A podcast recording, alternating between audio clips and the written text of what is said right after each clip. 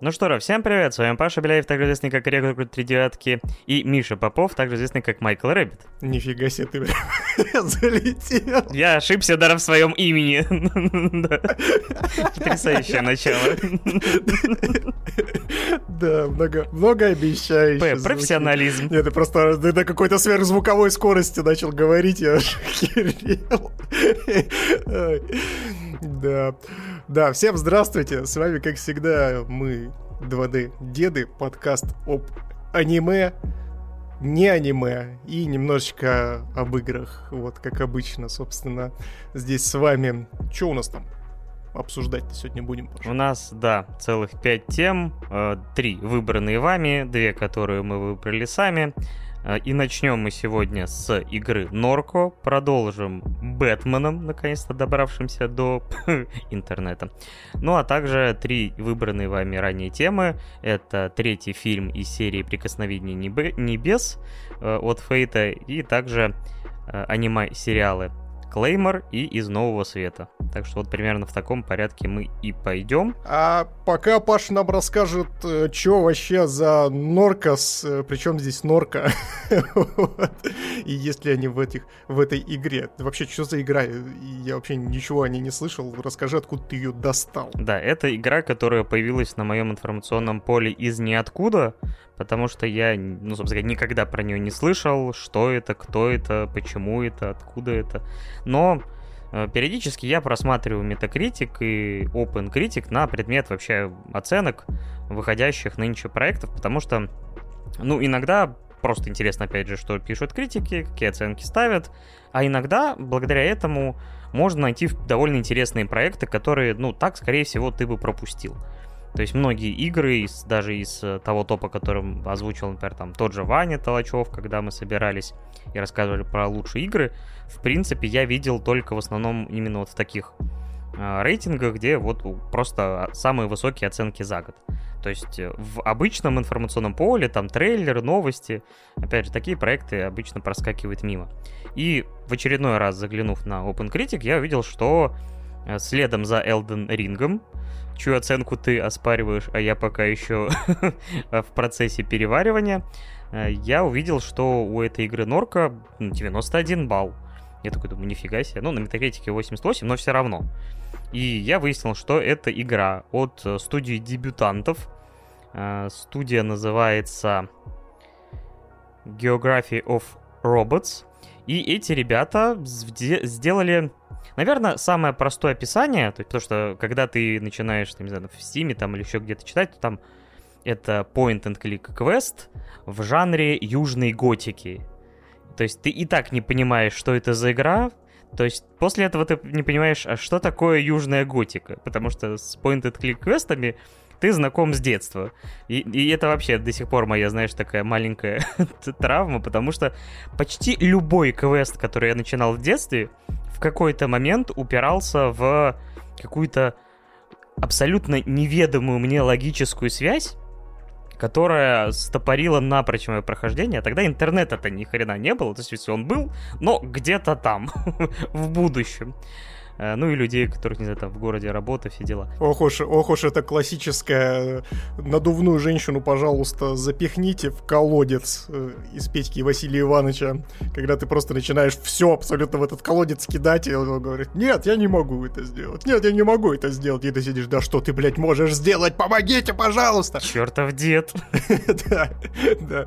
Кинь уже Петьку, блин, в этот проклятый колодец. Это просто личная травма детства, потому что я как раз-таки на Петьке и Василий Иванович ночь, два, судный день, я вот прям сгорел, потому что прохождений тогда особо достать негде было, потому что интернета у меня как такового не было, и, соответственно, узнать, что и как это все дело пройти, была та еще задачка. В лучшем случае тебе мог подсказать друг, который все-таки достал, или там в каком-то журнале, потому что был журнал э, «Лучшие компьютерные игры», где, по-моему, вообще печатались именно прохождения э, пошагово, и поэтому иногда такой вариант спасал, но Опять же, да, много игр застопорился на этом моменте. Я, например, в свою очередь помню квест по Бивису и Батхиту, которому в котором в какой-то момент я уткнулся вот какую-то абсолютно нелогичную, по моему мнению, там, взаимосвязь, и на моей памяти я только потом в интернете, по-моему, уже просто посмотрел этот момент, а потом, а, вот оно что.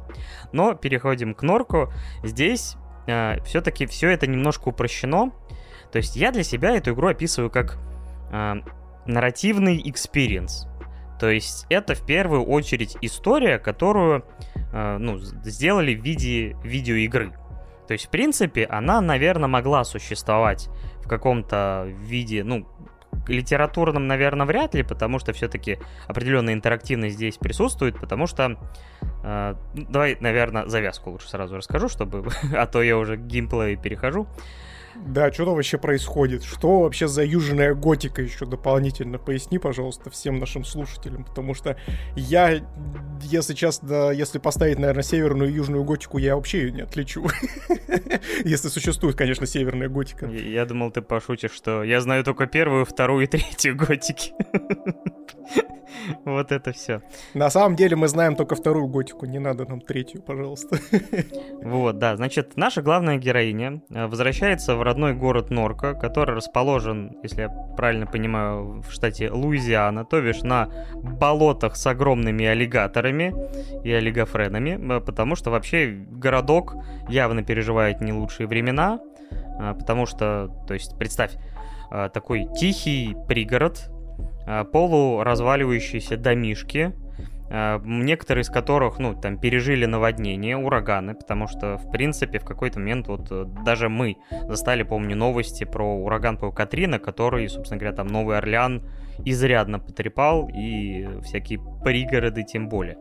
То есть э, в, в этом мире, наверное, недалекого будущего, то есть это, наверное, может быть 30-е, 40-е или 50-е годы, где, в принципе, по большей части наши технологии, но вот есть, э, опять же, там, андроиды, вид у них довольно-таки такой своеобразный, потому что у них нет человеческих черт именно лица, у них там может быть либо какое-то многогранное лицо, либо, не знаю, там какая-то вот полусфера, в которой там какие-то разные огоньки. То есть такая штука немножко неприятненькая.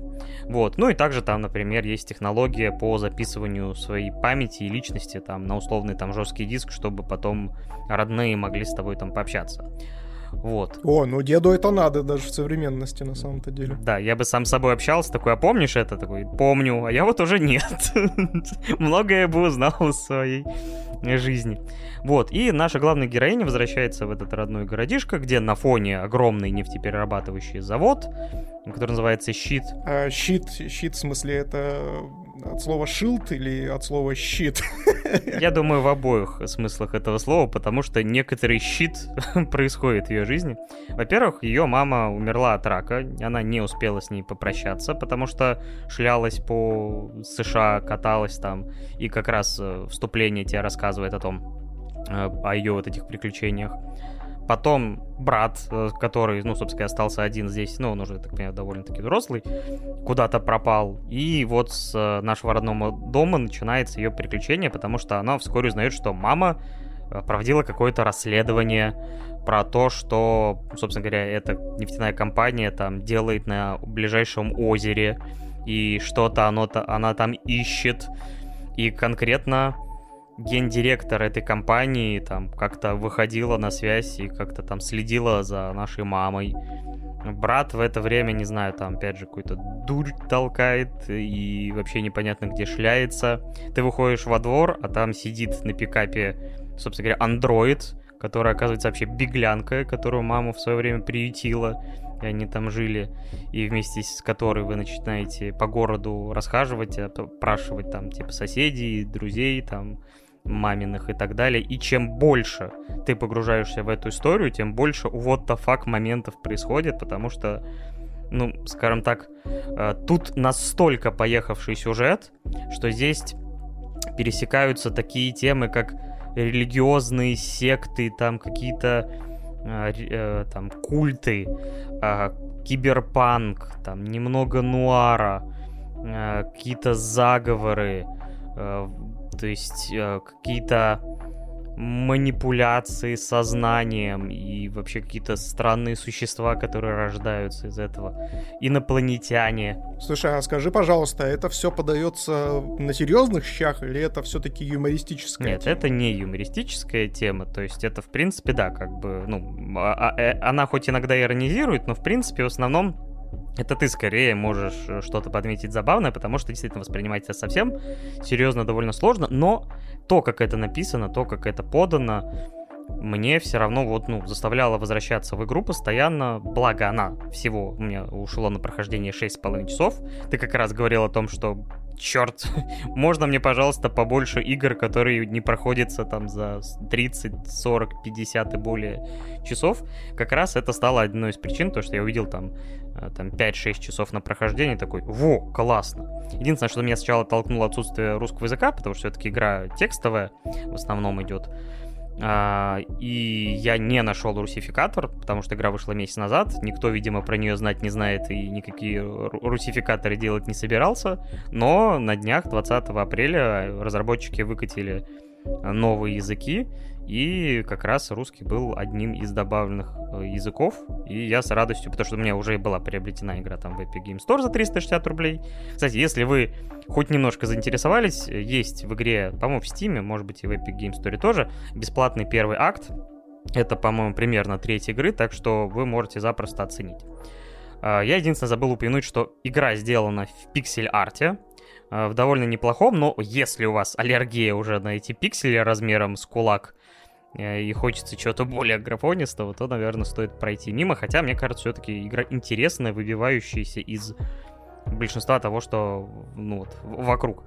Но, опять же, по тому сплетению тем и того, что тебе подает вот в одном произведении, вот, опять же, это как-то немножко даже пересекается там все везде и сразу, где тебе ну, реально, и, и, и смешно, и грустно, и страшно, и, и, скажем так, и весело, и так далее. То есть э, здесь, конечно, не такой спектр эмоций, но вот за, за счет того, что сколько всяких вот э, вещей нестандартных, странных происходит, и все это действительно как-то вот действительно мне понравилось, как написано, как обыграно, и действительно в нее интересно играть. Она, опять же, не сложная по геймплею. А, а скажи, пожалуйста, а оно вот сюжетно, то есть оправдывается, насколько здесь вообще детективная составляющая сильная? Ну, скажем так, это, наверное, не знаешь, не детектив уровня, не знаю, Агаты Кристи. То есть это скорее такая... Тебе задаются довольно несложные задачки, то есть которые ты, если там, ну, немножко 2 э, плюс 2 можешь сложить, ты сложишь. То есть э, разработчики явно не пытались усложнить, э, там, опять же, историю в плане того, что тебе надо, но тебе интересно следить, куда это все приведет, какие ответы ты получишь. Опять же, мне в целом понравилось. Конечно, финал тут вроде как один, хоть есть иногда какая-то вариативность в диалогах, выбора вариантов, и кажется, что где-то в деталях все-таки есть какая-то разница.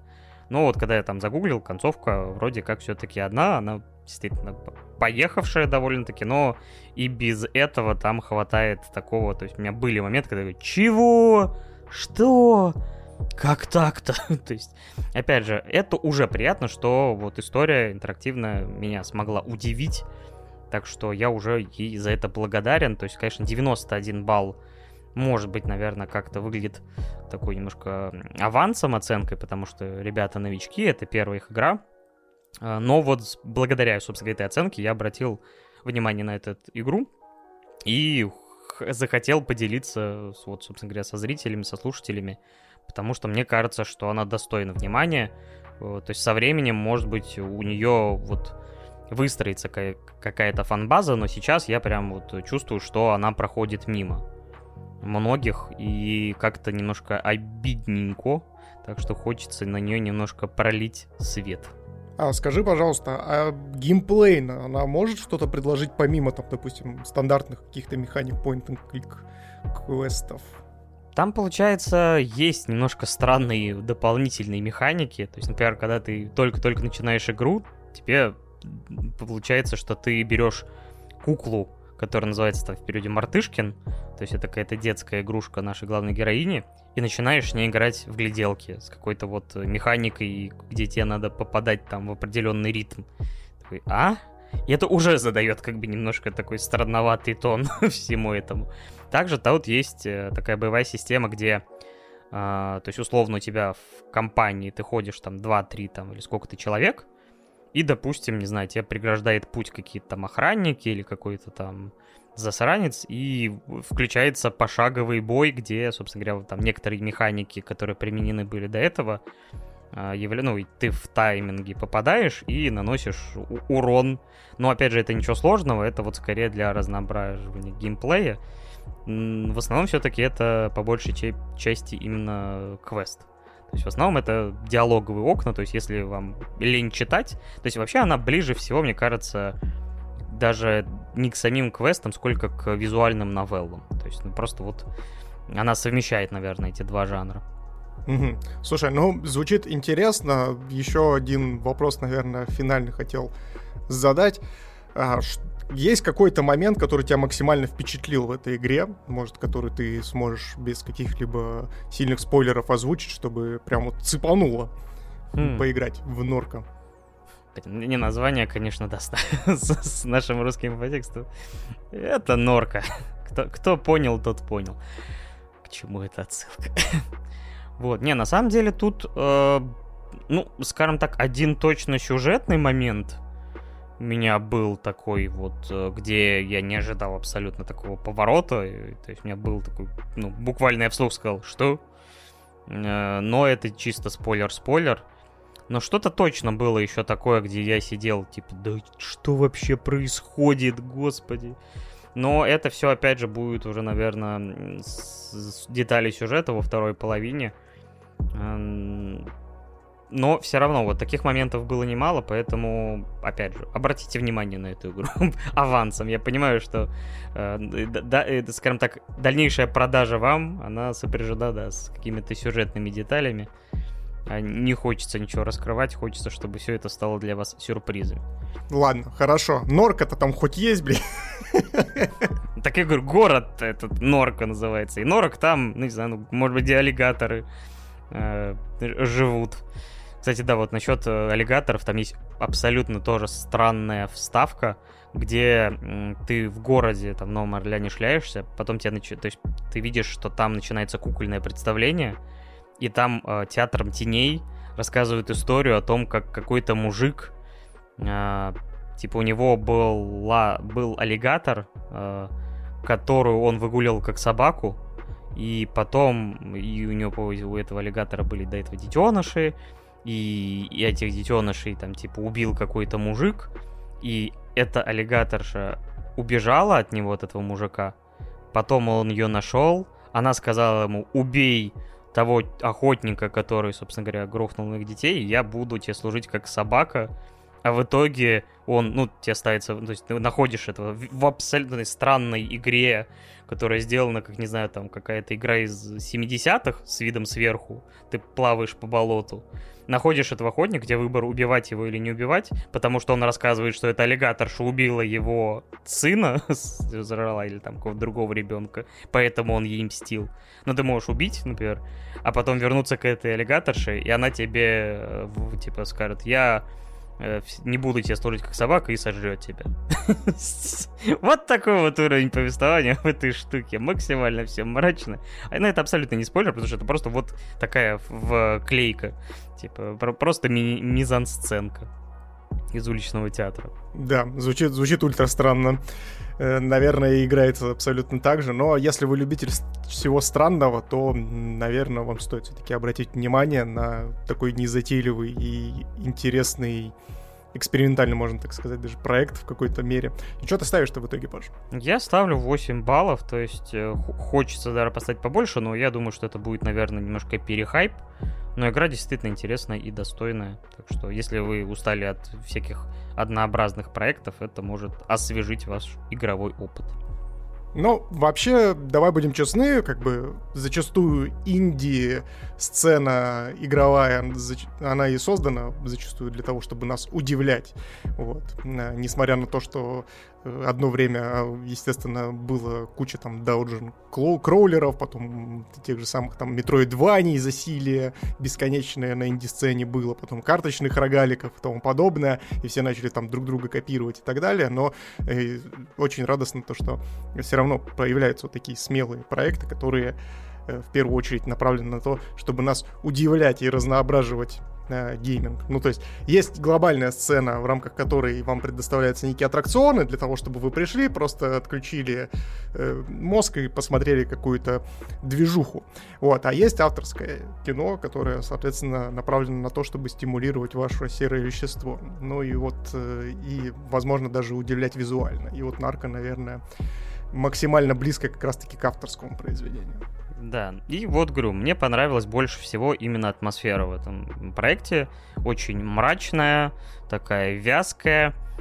Наверное, знаешь, она весьма подходит и следующему, следующей нашей теме, а именно Бэтмену Мэтта Ривза, который, как мы уже сказали, э, теперь доступен в сети в кино мы его не дождались, хотя, честно говоря, забегая вперед, если когда все-таки у меня будет возможность его в кинотеатре посмотреть потом, я, наверное, это сделаю. В общем, э, давай тогда в этот раз завязочку расскажешь ты, или первое впечатление, как тебе Бэтмен, стоил ли он столько ожидания, оправдал ли надежды, э, скажем так, ждал ты его, не ждал и так далее. Ну, давай начнем с завязочки. Завязочка будет в моем исполнении достаточно простая и нетривиальна. Это фильм про Бэтмена, ребят, про человека-летучую мышь. О, боже мой! Вот. Он человек, который переодевается в летучую мышь. Ну вот. А еще у него есть суперсила — деньги. Но это я уже немножко забегаю на спойлер-зону, потому что на самом-то деле в этом фильме я его денег не особо-то и увидел. Просто бичара какой-то. Простите, пожалуйста. Вот. А, ну, а что у нас по завязке есть? У нас, в общем, все стандартно. Есть Готэм, гигантский городище, который, собственно, повяз в преступности, в наркотиках, в проституции. В чем он только не повяз, так сказать. Рок-н-ролле. А, ну, рок-н-ролла там особо не было, поэтому я не знаю. Возможно, возможно, в рок-н-ролле вот именно Готэм не повяз. Единственное, чем не повяз Готэм, это рок-н-ролл. Вот. Ну и, соответственно, э, что происходит? Э, а, появляется некий злодей, который кличет себя загадочник, вот, везде а, такой весь загадочный, такой смотрит на всех, там нервно хихикает, где-то там отсылает всем видосики всякие странные, открыточки и тому подобное. И убивает очень, в общем, он людей. Убивает не просто людей, а верхушку. Э, не только власти, ну, то есть там мэров и прочих всяких э, политиков, но и также и касается и прокурорского состава, и полицейского состава. В общем, начи- начинает творить какую-то странную дичь.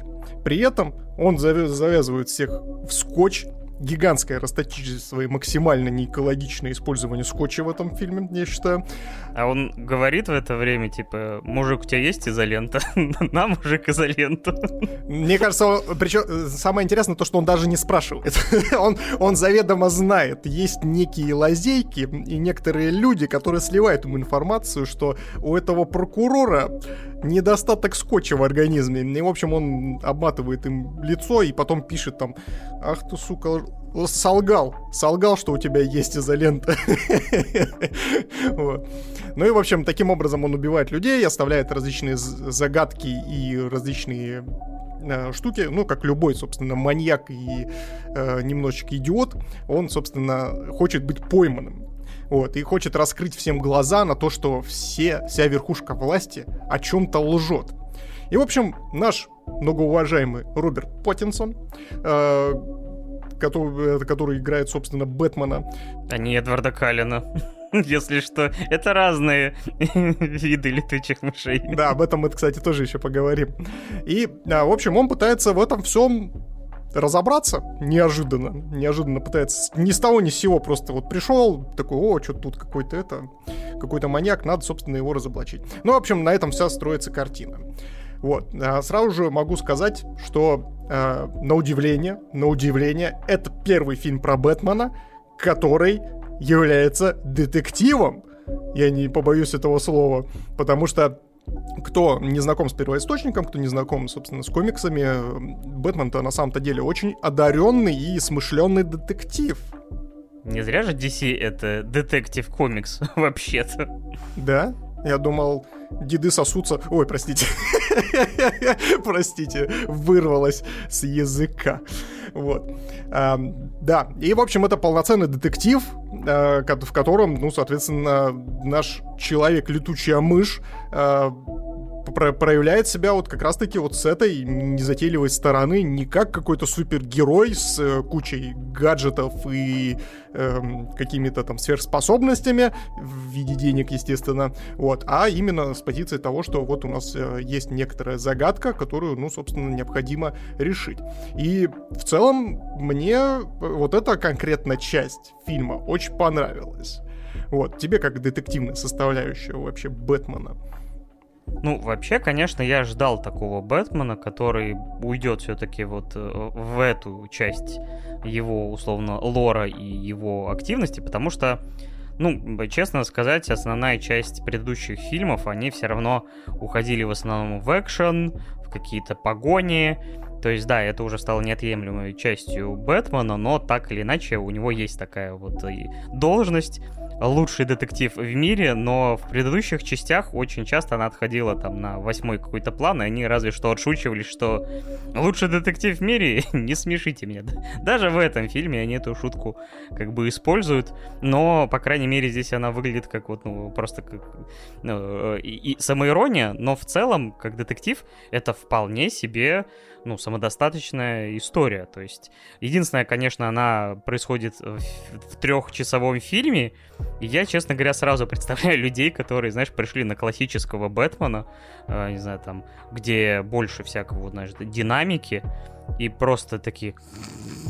А, чё, улика, да? А, да. Ага, ага. То есть мне кажется, что у многих людей будет прям диссонанс от того, что как бы что происходит.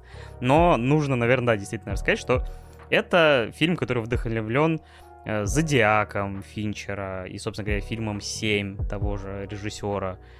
То есть это что-то от нуара, что-то от... Э, что у меня еще было такое из ассоциативного ряда? Вот, у тебе какие ассоциации возникали, кроме вот вышеуказанных?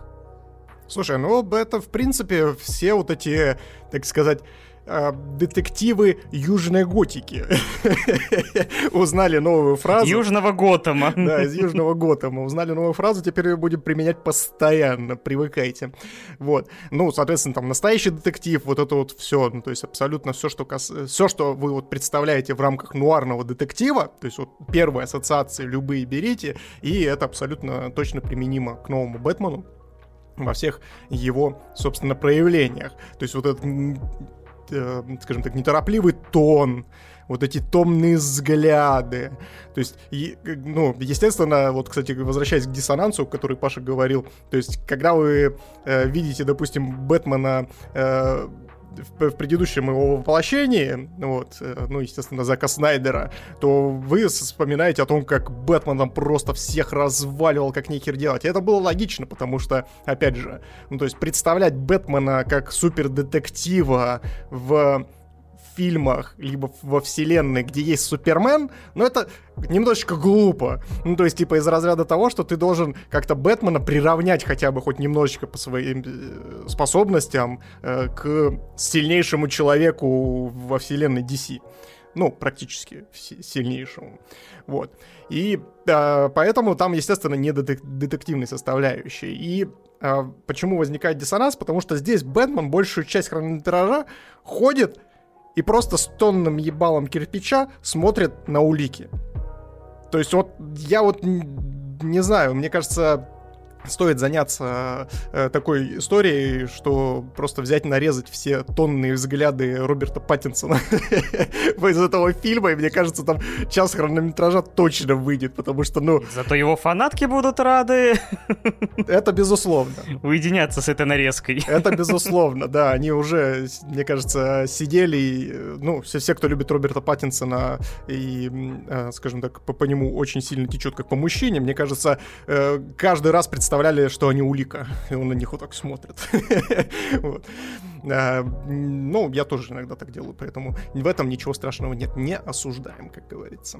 Вот, и но здесь, короче, опять же, возвращаясь к вот этим всем диссонансам и тому подобное, Честно, я могу сразу же сказать о том, что три часа для этого фильма, ну, слишком много. Это прям вообще невозможно вытерпеть.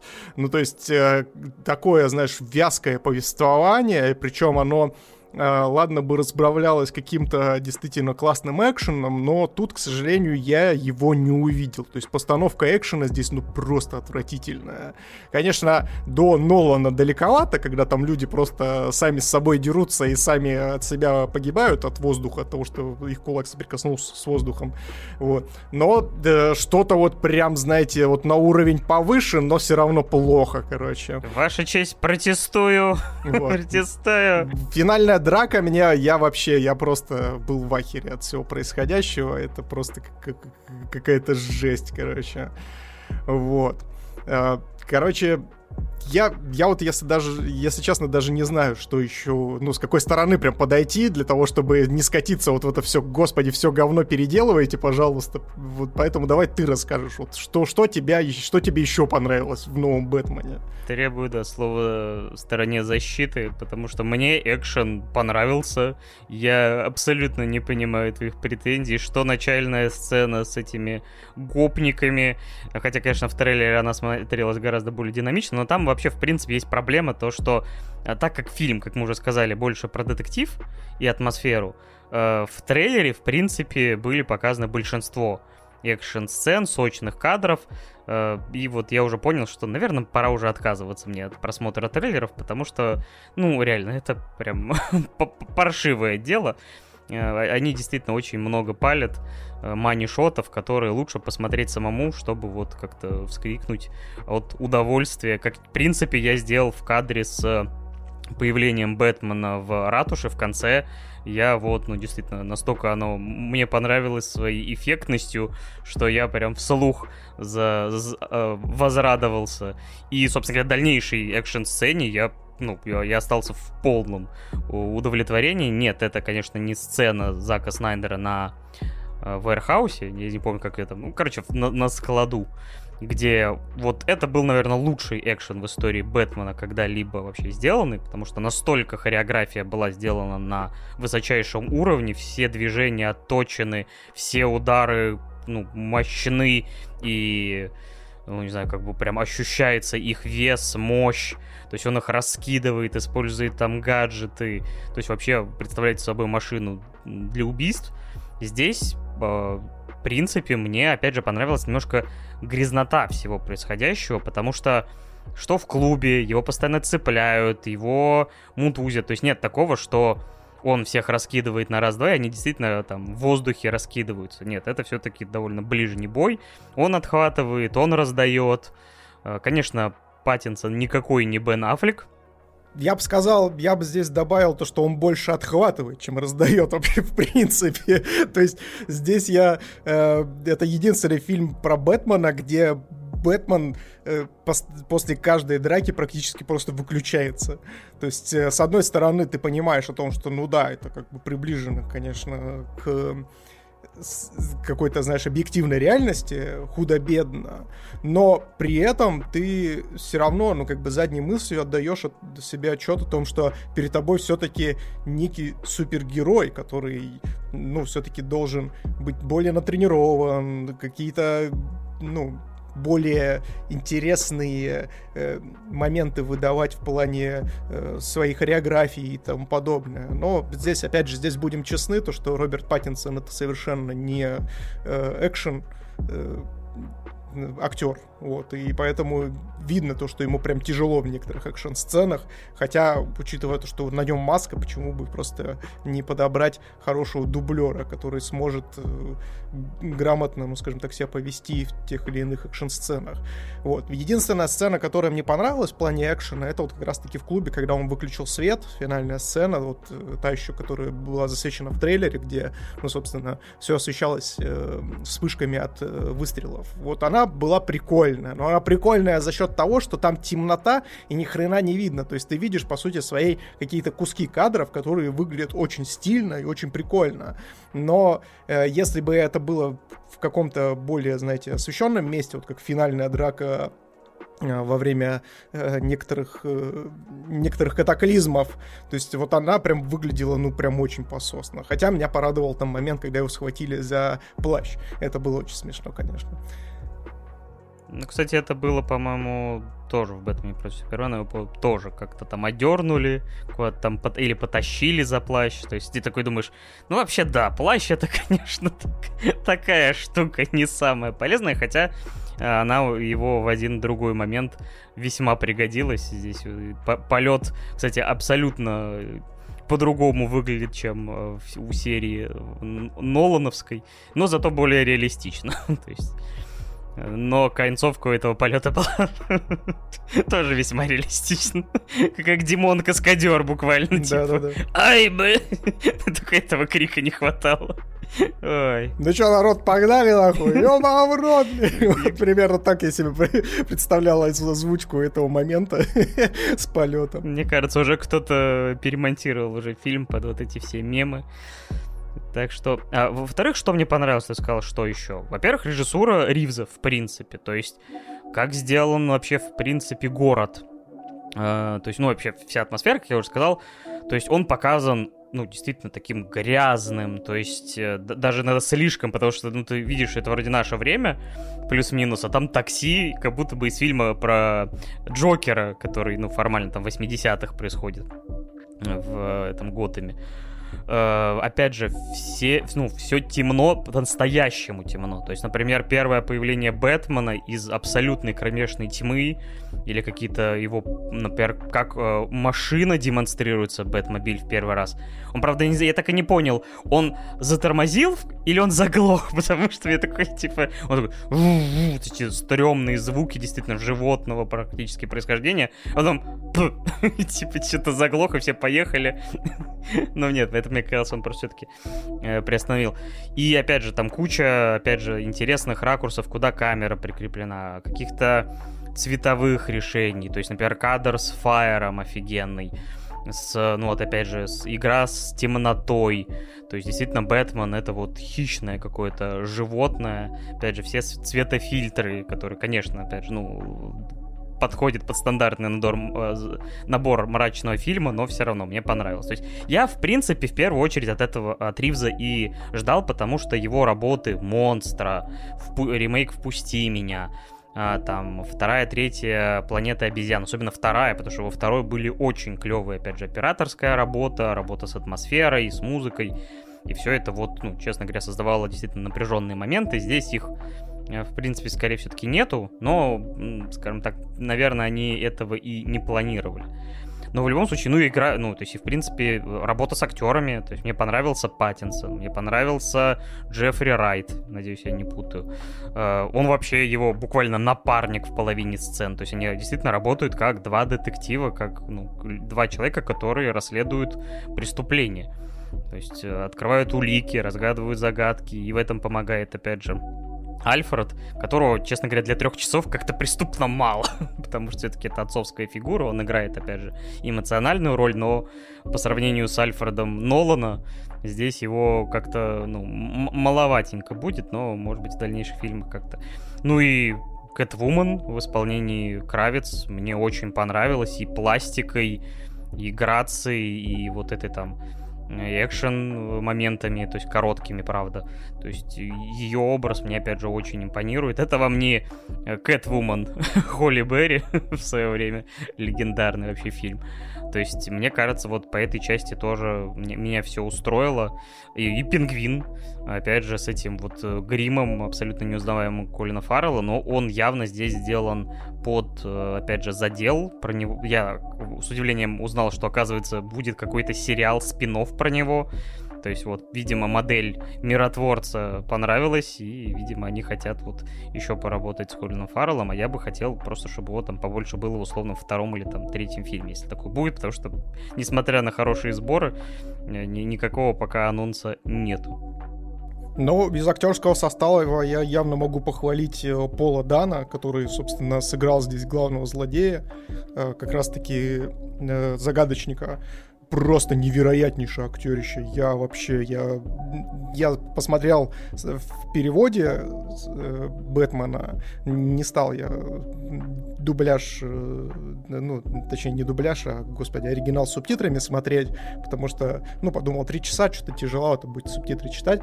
Но потом, когда я впервые, ну, там, получается, как э, я закадрово все равно слышал э, зарубежную речь, и на моменте, когда он вел прямую трансляцию, я такой, не, это надо смотреть в оригинале. Я переключился с середины примерно фильма на оригинал, и я прям в восторге. Он настолько крутой, это мать моя женщина.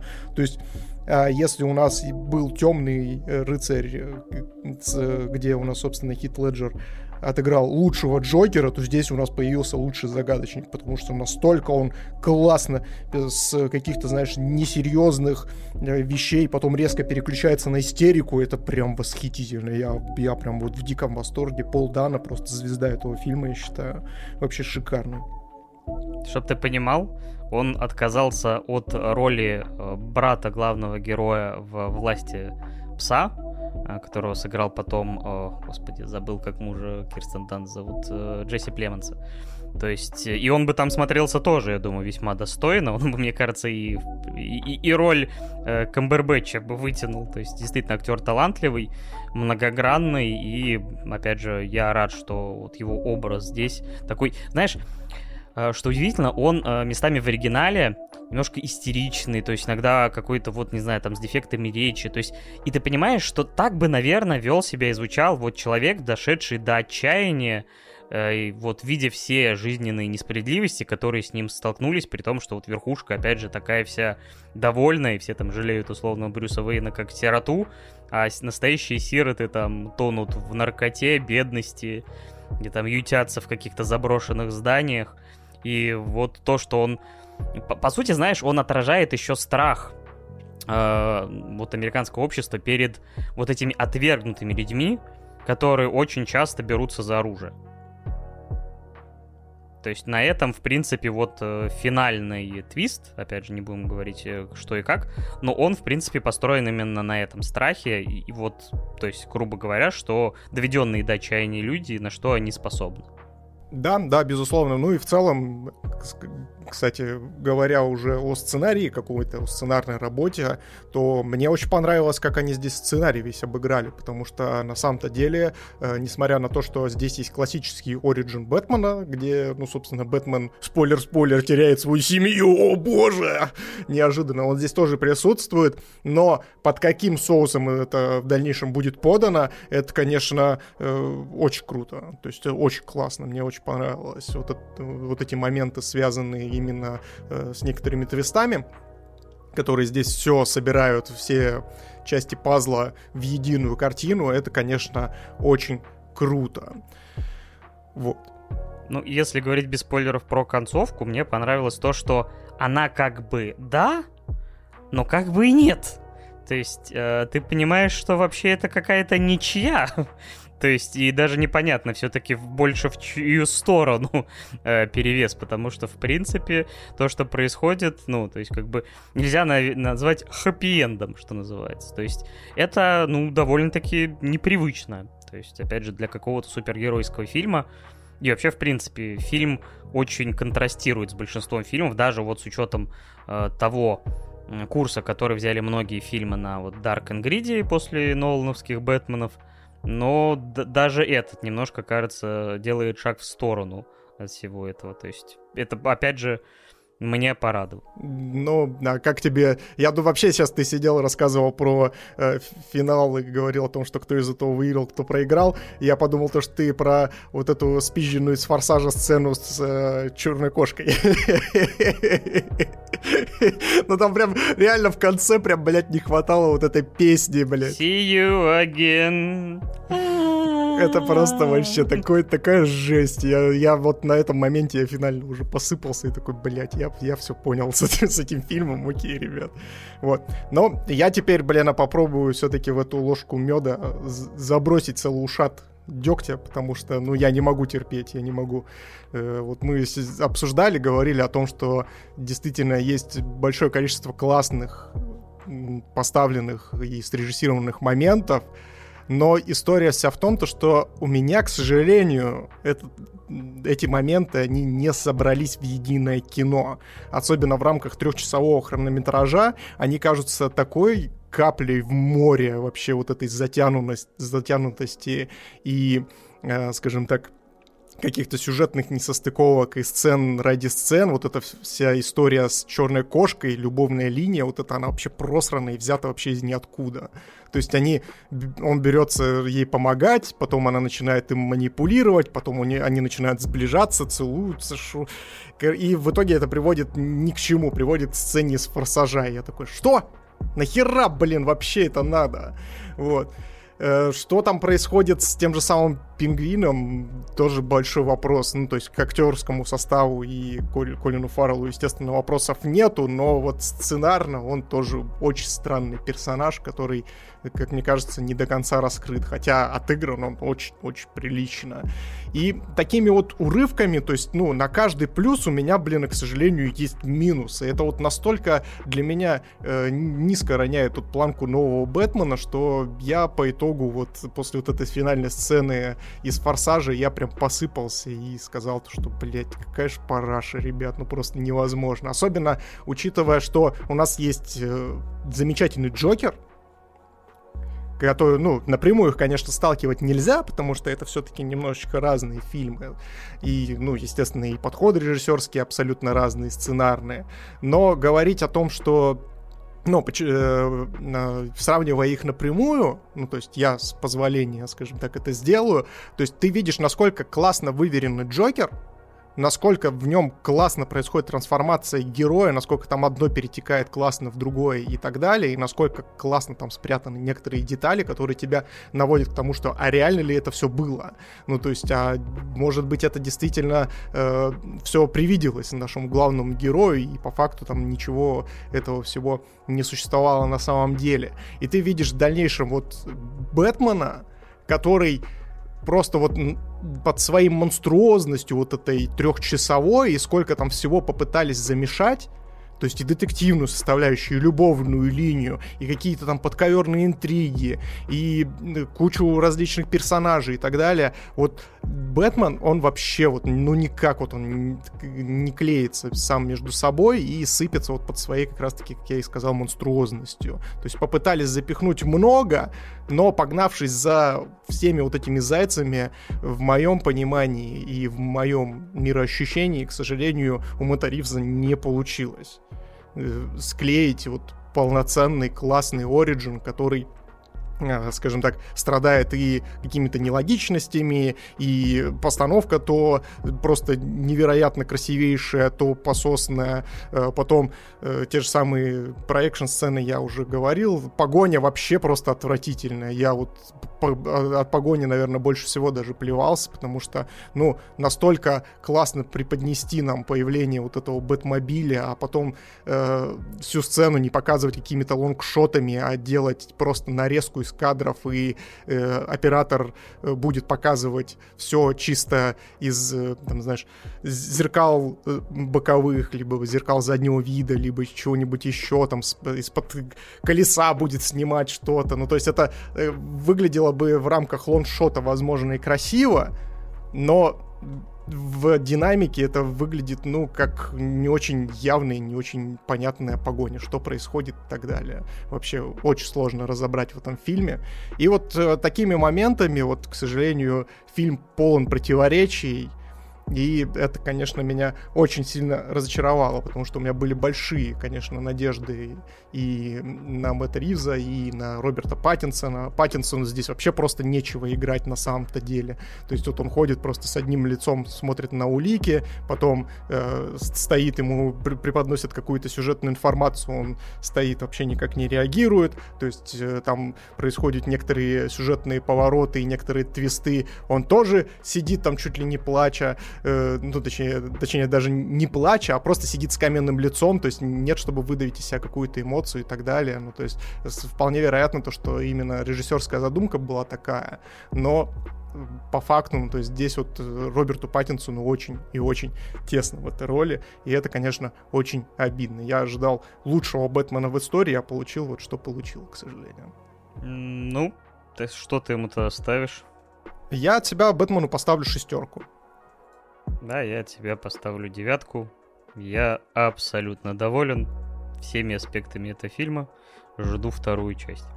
А, вот такое у нас довольно-таки разное мнение. Я видел, не знаю, Ваня Толачев, например, в кинопоиске поставил вообще четверку. У меня, наверное, еще больше претензий. А, может быть, если там снова соберемся на какие-то киноитоги в конце года, может быть, посремся. Или наоборот, вы там с ним обниметесь в а, радости, что да, да, Бэтмен говно. Да, за закрою, закрою подкаст с тобой и это, и пойду с Ваней подкаст организовывать. Хотя у Вани этих подкастов, блин, как это, как говна за баней. Всяких разных.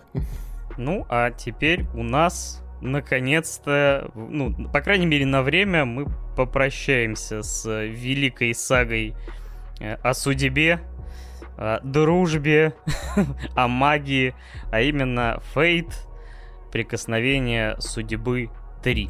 Все это часть трех э, фильмов, э, которые являются экранизацией одного из рутов визуальной новеллы Fate State Night. И Теперь мы можем наконец-то обсудить целиком и полностью все три фильма. По сути, это вот я потом прикинул, это по сути где-то, наверное, один сезон, серии на 18. Э, и, скажем так, давай тогда будем ли мы сразу начинать со спойлеров или поговорим сначала общими какими-то словами? Ну, сейчас можно общими словами уже высказаться о всей трилогии, я думаю, вот, и потом уже уйти в спойлеры, потому что, ну, без них обсуждать третий фильм, ну, невозможно, тем более мы сейчас уже будем не просто третий фильм обсуждать, а вот всю трилогию, так сказать. Нам уже написали, что с Фейтом, может, попрощаетесь, но граница пустоты в том же мире происходит. Такой, Фейт уже такой, э, э, вы закончили с Фейтом? Are you sure about that? Это Джон Сина. И где-то, и где-то сейчас Миша такой в Новосибирске. Сука! И кадр, отдаляющийся до земли, типа, все люди такие, что? Да, да нет, я, мы, я думаю, не, абсолютно не против, потому что, ну, давай я начну. То есть в этой вообще трилогии то есть меня, в принципе, хоть... Э, я пока не буду сравнивать все там три больших фейта, которые мы смотрели. То есть Зерошка была, потом Unlimited Blade Works и теперь э, Heaven's Feel. Э, пока не буду их там вот, напрямую сталкивать. Но в целом я остался доволен. Но э, Прикосновение Небес для меня все-таки был больше экшен истории, то есть больше всего я порадовался именно экшен составляющей, потому что ну, почти в каждом из этих э, трех фильмов, особенно во втором и третьем, есть сцена, которая, ну, прям вау. То есть ты сидишь и просто, ну, у тебя в голове от некоторых кадров, даже просто от быстро сменяющихся, ну, ты понимаешь, что за каждым из этих кадров, ну, проведена такая монументальная работа, и ты сидишь вот видишь человека там или людей, которые все это делали буквально, там трудились днями и ночами, чтобы это сотворить, чтобы это все смотрелось вот так круто. А, по части истории э, тут вот сложнее, потому что явно все-таки у Fatable ставили перед собой задачу именно развлечь зрителя, э, а с учетом того довольно монументального размера лора, который уже даже на основании одной единственной Fate State Night новеллы уже сформировался, все-таки она ну, на, на несколько десятков часов, а кто-то там с учетом всех концовок, все прочее, там и сотню набивает. То есть ты понимаешь, что не в, там, ну, то есть, условно, в три сериала это все не уместить, поэтому многое урезано, многое остается. Да, чтобы ты понимал, я третий фильм смотрел два раза, потому что первый раз, я не знаю, мне это не зависит от фильма, я могу начать вырубаться на всем, чем угодно, и я в итоге смотрю, то есть я на первой половине вот третьего фильма, я буквально там, похоже, минут на 10 иногда отключался, такое ощущение. То есть, а мне казалось, что я просто моргаю. Ну, вот я пересматривал с утра третий фильм, такой, блин. Мне кажется, это связано с повествованием в фильме, нет? Может быть. Потому что я иногда тоже ловил себя на мысли о том, что, блядь, что, а, а, я, я отходил, я выходил, что ли? Я вроде только моргнул.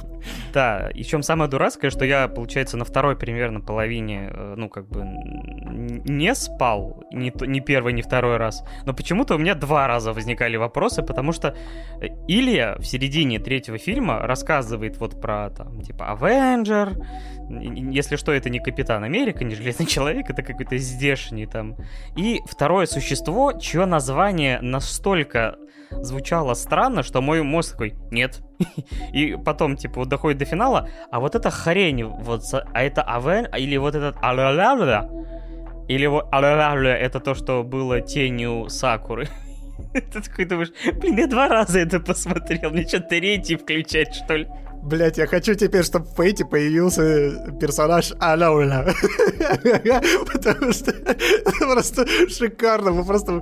Я, я бы даже э, специальный выпуск бы сделал нашего замечательного подкаста, где мы будем сидеть и на протяжении двух с половиной часов обсуждать это кино и постоянно говорить Алауля пошел вот сюда, потом Алауля, собственно, встретился с Сиром. Но нам вызовут как бы врачей, потому что у дедов типа инсульт вообще произошел. Но самое забавное, что это даже вяжется с сюжетом, потому что э, Сиру под конец, э, когда он использует несколько раз э, способности своей левой руки, не, не о том, о чем вы подумали. Которая, кстати, гораздо накачаннее, чем его правая рука. спойлер, спойлер. Это, это да, это как, как будто он, типа, самоизоляцию, типа, да, провел. То есть это, да, очень... Как, как в тех реально мемах. Не, но учитывая, что его на время бросила Сакура, у которой, с которой у него отношения интимного характера, я думаю, он развлекал себя как мог. Да. И Арчер такой, что ты делаешь, козел? Да, и Арчер такой, знаешь, в этом в мире Грааля такой сидит, такой, блядь, сука, я тебе зачем руку дал? Засранец. Да. И вот получается, что у него на этом фоне начались как бы там запинки. Мне опять же рассказали, что в оригинале он уже там двух слов связать не мог. И как раз, скорее всего, и родился бы персонаж. Потому что он, ну, уже он и здесь бывает там что-то слова забывает, но это все не возведено в какой-то. В общем, э, как экшен красивый, э, вот трилогия фильмов, мне кажется, что Фейт это вполне себе клевое развлечение. Но вот чтобы разобраться во всем этом, я продолжаю настаивать, что лучше почитать эту новеллу. Не знаю, я подумал, даже я в очередной раз задумался над тем, чтобы... Ну, блин, ты понимаешь, что это несколько десятков часов и, скорее всего, часть этой новеллы все равно, скорее всего, будет, э, ну, э, как его, ну, довольно мусорной. И там мне сказали, что там есть линии про готовку, там, или еще про что-то. То есть ты понимаешь, что там сюжет-сюжет, это может быть э, разная пропорция. То есть я просто несколько новелл читал, там все-таки иногда сюжет растворяется во всем этом кни- книжном ранней бумаге. Но не знаю, многие любят Фейт, поэтому ну вот, не, не готов все еще. Лучше подожду, чтобы Уфа Тейбл первый рут еще экранизировали, а потом подумаю. Ну а к тебе как трилогия? Слушай, в целом, я здесь могу сказать лишь только одно. Для тех, кто не знаком с Фейтом, смотреть э, Heaven's Feel бессмысленно от слова совсем. Даже в рамках экшен составляющей, то есть вы посмотрите действительно на бесконечно крутой, проработанный, и невероятно поставленный экшен. Но он не будет для вас значить ничего. Но сюжета вы не, вы не срастете вообще никогда. Вот в жизни, вот я не знаю, э, ну то есть сколько нужно фейтов посмотреть, чтобы это все э, собрать в какую-то худо-бедно цельную историю.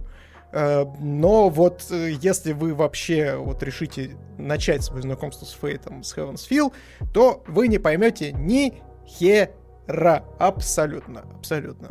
Кстати, возвращаясь, между прочим, о невероятно крутом экшене, тут у меня случился не настоящий инсульт жопы. Я на третьем фильме вот экшн-сцены э, с э, нашей Артурией, я прям скончался. Это, ребята, было, это был последний гвоздь в, в крышку гроба деда, потому что визуально я кончил.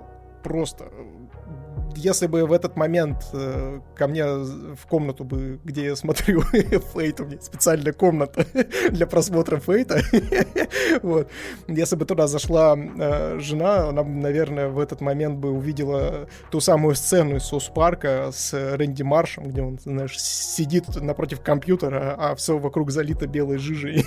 и я такой сижу и оправдываюсь. Это призраки? Это эктоплазма, блядь? Это не я.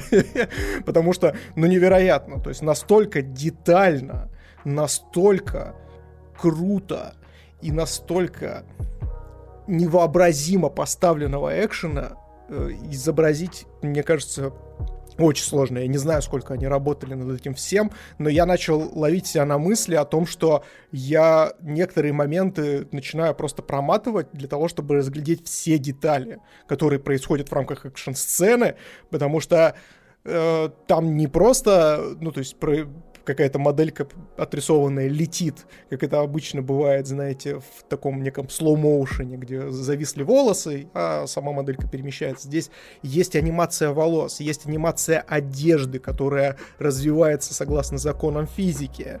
Здесь огромное количество спецэффектов, э, который нарисован собственноручно. То есть, если мы говорили в том же самом Unlimited Blade Works и в первых э, в первой полнометражке Heaven's Feel мы говорили о том, что там присутствует 3D, и оно видно, что это 3D, то здесь, если они используют какие-то 3D вставки, то они настолько гармонично здесь вставлены, что вы никогда не догадаетесь, что это 3D. По-моему, там даже есть физика груди Райдер. Иногда проскакивает. Я тебе больше скажу. Я пересматривал же несколько раз эти моменты. Я тебе скажу, что у нее даже, собственно, анимация не только передних э, э, скажем так, выпуклостей, но и задних выпуклостей тоже присутствует. Так что э, я прям вообще, ну то есть э, это, конечно, невероятный шедевр, и я снимаю шляпу. В Ufotable там работают какие-то монстры. Мне кажется, они продали душу дьяволу лишь для того, чтобы рисовать фейт. Это невозможно. Это Ой, господи, ну то есть, если вы вдруг, если вы вдруг захотите посмотреть, на что способна 2D анимация в аниме, ну то есть вот именно посмотреть на богоподобный уровень анимации, то вот Heaven's Feel, третья, вторая полнометражки, это прям вышаг. То есть это вот то, что может взорвать вам мозг, то, что действительно может вас шокировать.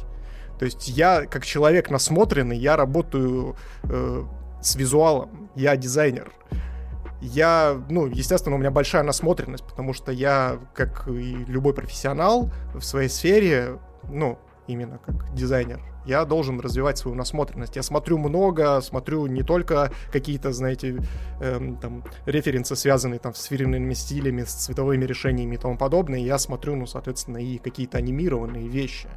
И даже, даже меня, ну, то есть насмотренного человека, это до глубины души поразило. Ну, то есть это я не знаю, я снимаю шляпу, здесь вообще никаких альтернатив, мне кажется, быть вообще не может. Особенно мы там в дальнейшем разберем еще один тайтл, вот, в рамках которого мы еще сравним э, с э, Фейтом, и там все, так сказать, не в копилку последнего. Вот. А что говоря про сюжет, опять же, ну то есть э, здесь, э, если во второй э, полнометражке я, ну собственно, немножечко проникся всей составляющей и порадовался тому, куда это все ведет, несмотря на то, что было огромное количество нытья у главных персонажей и, в принципе, достаточно водички много лили нам в уши для того, чтобы там раскрыть какие-то моменты, то тут к сожалению, опять все, блин, сместилось э, на уровень первой, полно... первой полнометражки, потому что настолько не связанных вещей я, конечно, э, в рамках Фейта еще не видел. Ну, то есть ты сидишь, смотришь, вроде бы тебе рассказывают, э, ну, идет линейный сюжет, тебе рассказывают о том, что да, вот она там сошла с ума, сейчас она будет у вас всех там э, писька, рот и бать. Ну, вот. Но тут неожиданно просто вкли- вбрасывают тебе какую-то информацию, которую но это она вообще ни к чему. Ну, то есть Паша вот э, намек, намекнул, что это за информация о том, что есть там какой-то основной ре... Грааль, который великий Грааль, Heaven's Field там и тому подобное. И вот, и в нем там заключен какой-то там еще слуга, что-то там происходит и так далее. Вот. И ты такой сидишь, а нахера мне эта информация? Потому что дальше она хоть и, ну, показывается визуально, но вот если ты ее просто возьмешь и вырежешь, она вообще ничего не поменяет в, рамках этого фильма. И вот весь фильм, вот он из таких вот кусков как бы сот, соткан. То есть там была история, связанная с тем же самым Киреем. То есть, да, Кирея с неожиданной стороны на- начали э, раскрывать, не так, как в предыдущих рутах, но при этом, при всем, ты сидишь такой, а нахера мне все это? Ну, то есть, зачем это все проброшено? То есть, это такая, знаете, э, вот Heaven's Feel в третьей своей полнометражке, он прям видно то, что он заточен четко под тех людей, которые играл визуальную новеллу те, кто прочитал все руты, который шарит, который разобрался во всех хитросплетениях, знает, э, к чему здесь вот это, к чему здесь то. Даже финальная сцена там, она очень сильно нацелена на фанатов. Это я уже прочитал после э, того, как посмотрел, потому что я не считал вообще этой фигни, ну, то есть просто там мимолетно показывают какую-то деталь, которая вообще непонятно, что там, нахера, э, но это важно, как оказалось, максимально важно, об этом мы в спойлерах еще поговорим. Но если говорить в целом про трилогию, то, как я, в принципе, до этого и сказал, то, что начинать с этого точно не стоит, но на, если говорить про какую-то общую оценку, мне дико понравилось. Мне дико понравилось, несмотря на то, что сюжет на меня, конечно, отымели как нефиг делать. То есть они сюжет на меня отымели, визуально меня отымели, вот, только визуально они отымели приятно, а вот сюжетно отымели не очень приятно, попа до сих пор болит. Вот как-то так. Я чувствую себя Сакурой. Абсолютно точно. Мы переходим в спойлеры или ставим сперва оценку, а потом... Или подытожим в конце уже. Давай, давай сначала спойлеры уйдем. Так, все, кто боится спойлеров, отключайте звук там или проматывайте. А мы будем рассказывать про спойлеры конкретно третьего фильма. И начну я, как ни странно, с конца, потому что про Кирея... Мне так понравился этот момент, когда, ну, типа, Кирей просто снимает свой этот э, пиджак, и, и он становится резко боссом Джим. Начинается этот суровый мужской гачи экшен человека, который уже с трудом должен разговаривать и двигаться, человека, который... А с другой стороны, человек, который вообще мертв, типа 10 лет. А эту вообще деталь напрочь упустил, потому что мне сказали, что она в Зеро была еще, или там где-то проговаривалась. Ну, он, по-моему, говорит это еще там что-то в середине, когда разговаривает, по-моему, с Сакурой, что ли, там, или с кем. И она, и она говорит, о, да ты, похоже, вообще мертв давно, типа, сердце у тебя не бьется. В, в, итоге просто в, в тот момент, когда он падает замертво, я такой, а, а чё он упал? Потому что я проспал первую половину и не слышал эту фразу о том, что у него там взаимосвязь с, с, с этим Гралем и всем прочим. И в итоге, что это за четырехглазая херня внутри? Это Авенджер, это ан, э, Ангроманию, это... Что это? Я не понял со двора. Я так понял, что это как раз-таки Авенджер. Внутри сидит этого Грааля и на всех лупится четыре, четырьмя своими глазами, потому что э, он, собственно, Сакуру-то и взял, получается, под свой контроль, потому что Сакуру сделали мастером для того, чтобы она как раз-таки, э, чтобы ее слугой был Авенджер. Класс. Знаешь, играет э, Шити Флюид версия музыкальной темы Авенджеров. Это да. Avenger Assembled. Вот это все. Да, и, и вот эта штука, то есть, э, ну, ну, вообще, знаешь, забавный был, конечно, у них диалог в конце о том, что ну и в середине, о том, что э, Керей такой, знаешь, такой Эмма-дед, такой, меня не радует то, что вас радует, меня не радует счастье, меня радует только страдания, там, типа вот это предыстория, а я не плакал, когда там моя жена там или кто-то возлюбленный там убила себя, меня расстроило только то, что не я ее убил, ну такой просто дед инсайд максимальный, и в итоге, типа, мотивация, но пока эта штука не родилась, она же ведь неплохая. И ты такой, ну вообще, конечно, да, но ты, конечно, мудак. Поэтому сдохни уже. Ой. Не, ну он там, кстати, справедливости ради стоит заметить о том, что Кирей эту всю историю он пробрасывает еще заранее. То есть он же там, когда с Шира э, разговаривает, он говорит о том, что типа если отец убийца, то это же не значит то, что сын виноват в том, что отец убивал или там тому подобное. И то есть вот он потихонечку это все дело прокидывает и приходит вот к, к той концовке, которая, э, скажем так, очень странно ложится, конечно, на все происходящее, но как бы ты такой сидишь такой, да вообще похуй, что-то у вас там как бы до этого был дед Глист, чью предысторию там 500 лет назад мы узнали. Такой, классно. Вообще, вообще ничего не понятно, но, но окей, ладно. Там этот момент, когда он ползет и такой, я не хочу умирать, я не хочу умирать. Я, господи, я так ржал вообще в голос. Это, блядь, настолько... Ну, с одной стороны, ты понимаешь, то, что хотели показать его как вот э, такого мелочного слизняка, который, скажем так, пытается даже из любой ситуации, даже самой негативной, как-то выбраться там и тому подобное. Ну, вот как уж на сковородке, блин. А. Но ты такой, блядь, ну это ну настолько же комично выглядит. Вы сами что, не видите это? Ну да, я, я так не понял, как он пережил, ну типа, ну он в этой форме, его раздавили как бы в мясо.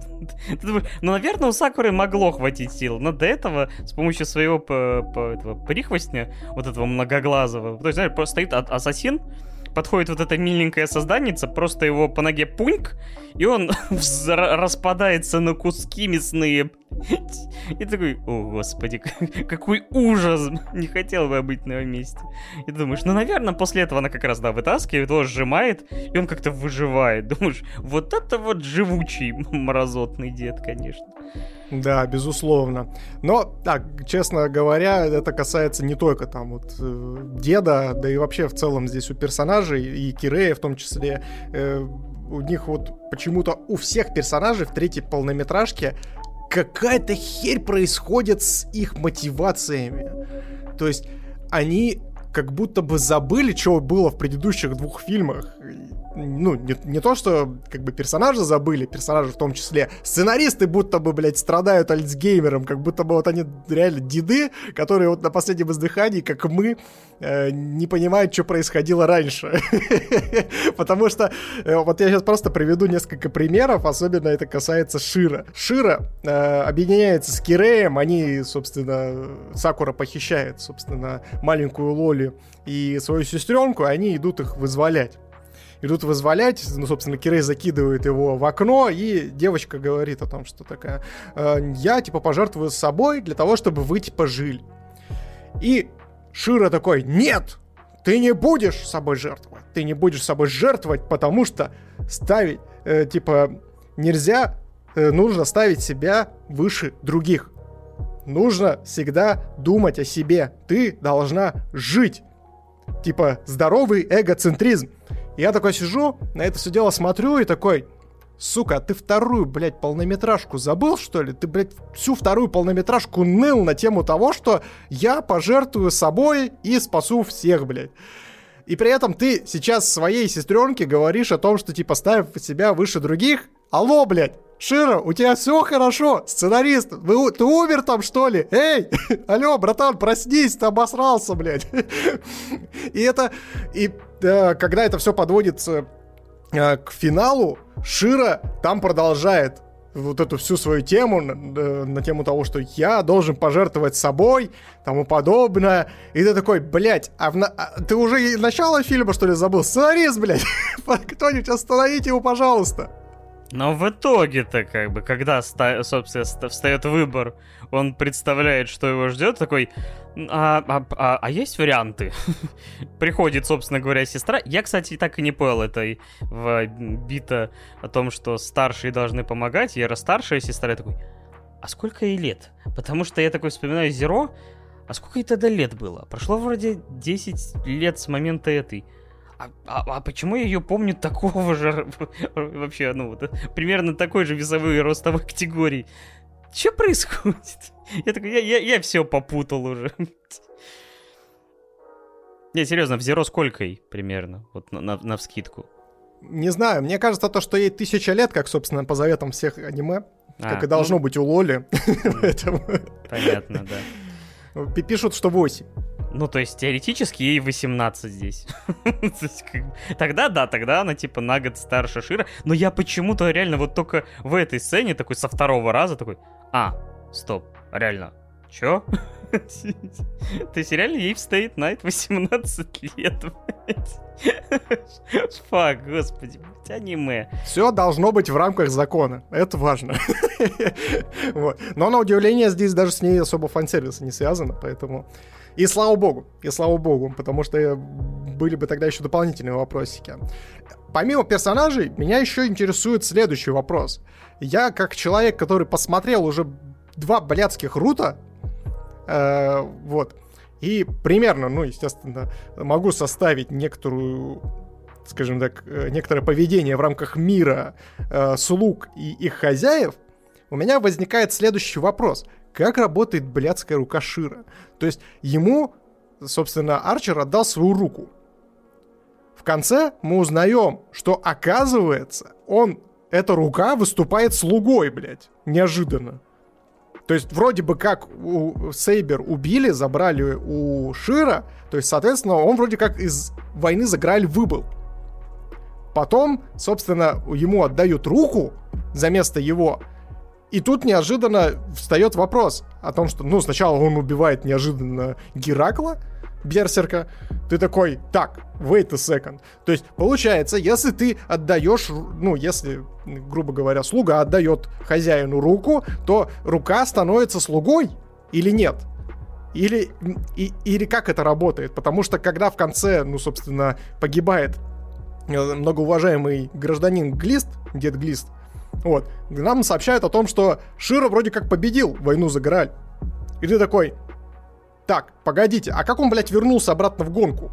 Как, как это, блядь, работает вообще? Ну, то есть там настолько вот нахуеверчено, простите, пожалуйста, за выражение, что разобраться в этом, вот даже мне, человеку, который два рута посмотрел, очень сложно. Ну, то есть это просто какой-то, блядь, э, нужно быть над мозгом каким-то, либо насколько это нужно внимательно все смотреть, ну, то есть, чтобы это все дело сложить. Вот ты понял, как это работает? Я вот не понял. Я в какой-то момент э, сдался, и знаешь, типа, нам сказал, кто-то писал, что третий фильм это такой экзамен по фейту, я такой, ну, я э, отчисляюсь, я не смогу это сдать, нужно перечитывать весь, всю войну и мир, то бишь новеллу от и до, чтобы, мне кажется, во всем там разобраться. Еще с помощниками, которые там, может быть, будут давать какие-то отсылки к тому, что там прояснилось потом, после выхода в каких-то альтернативных источниках. Не, ну это, скорее всего, в любом случае объясняется, наверное, в э, новелле, но вопрос в том, то, что как я должен-то это срастить, ребят, ну... Ну вот, мне кажется, это невозможно. Задача была, ну, собственно говоря, вот то, что Э, там рассказывается в таком, ну, в подробном формате, скорее всего.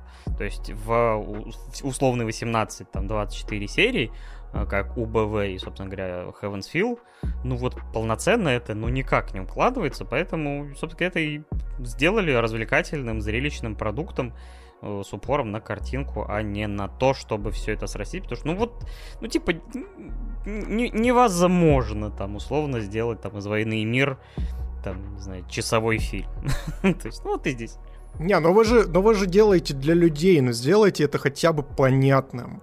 Ну, то есть не настолько рваным. Не... Вот, то есть они, они решили в третий фильм, блин, включить вот эту ебучую информацию про, э, собственно, Авенджера, бесполезную абсолютно, но могли бы включить туда информацию о том, как работает рука, блин, и как это все. И тогда бы это смотрелось более цельным произведением. То есть я все больше склоняюсь к тому, что э, кроме Fate Zero, все остальное, что снято, оно, блядь, вообще не для людей. Ну, то есть оно связано, с, снято либо для вот таких дрочеров, как я, которые любят визуально, ну, то есть э, посмотреть на что-то бесконечно красивое и понять вообще, есть ли вообще вершина способностей у и фантазии, скажем так, у у Fatable, которые, собственно, занимаются э, реализацией всех рутов Фейта. Вот. Э, либо для тех, кто вот читал новеллу и сидит и хочет, собственно, какие-то дополнительные, какую-то дополнительную информацию узнать, либо же э, увидеть для себя приятное упоминание того или иного там персонажа, либо какого-то действа э, в рамках аниме. Ну, то есть вот финальная сцена, э, где Сакура э, вместе со своей сестрой открывают коробку, а там внутри лежит кукла, это, блин, реально 3 секунды, блядь, хронометража. Я вообще не понял, что это такое. Я полез, короче, читать э, обзоры и, и, ну, реакции людей.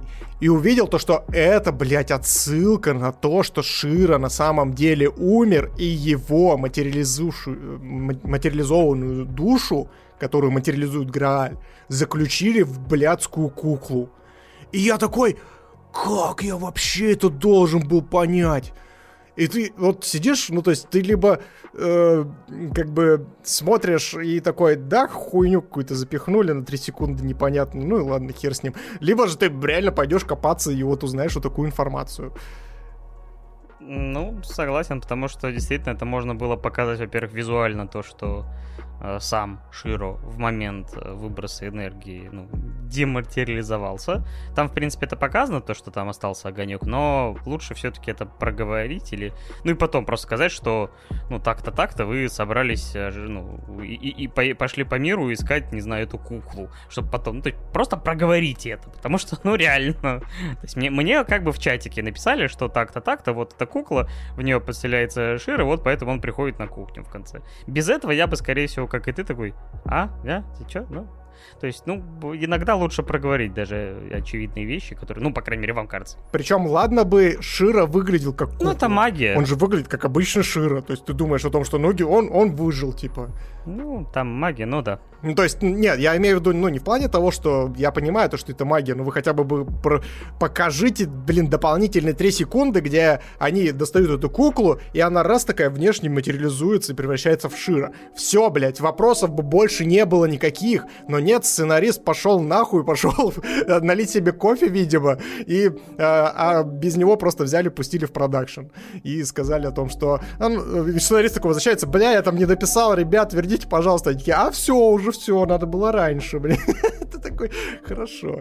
Ладно давай, наверное, тогда закругляться, потому что, ну, какими-то несостыковками, неполными моментами тут э, в этой произведении, да, можно много, наверное, посвятить. Но, кстати, я еще хотел, знаешь, что сказать подтверждение, скажем так, э, вот этой вот истории, которую я рассказывал в предыдущем эпизоде подкаста по поводу э, вот этого треугольника Карпмана.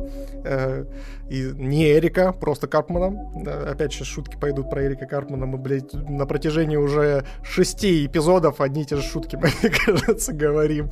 Вот.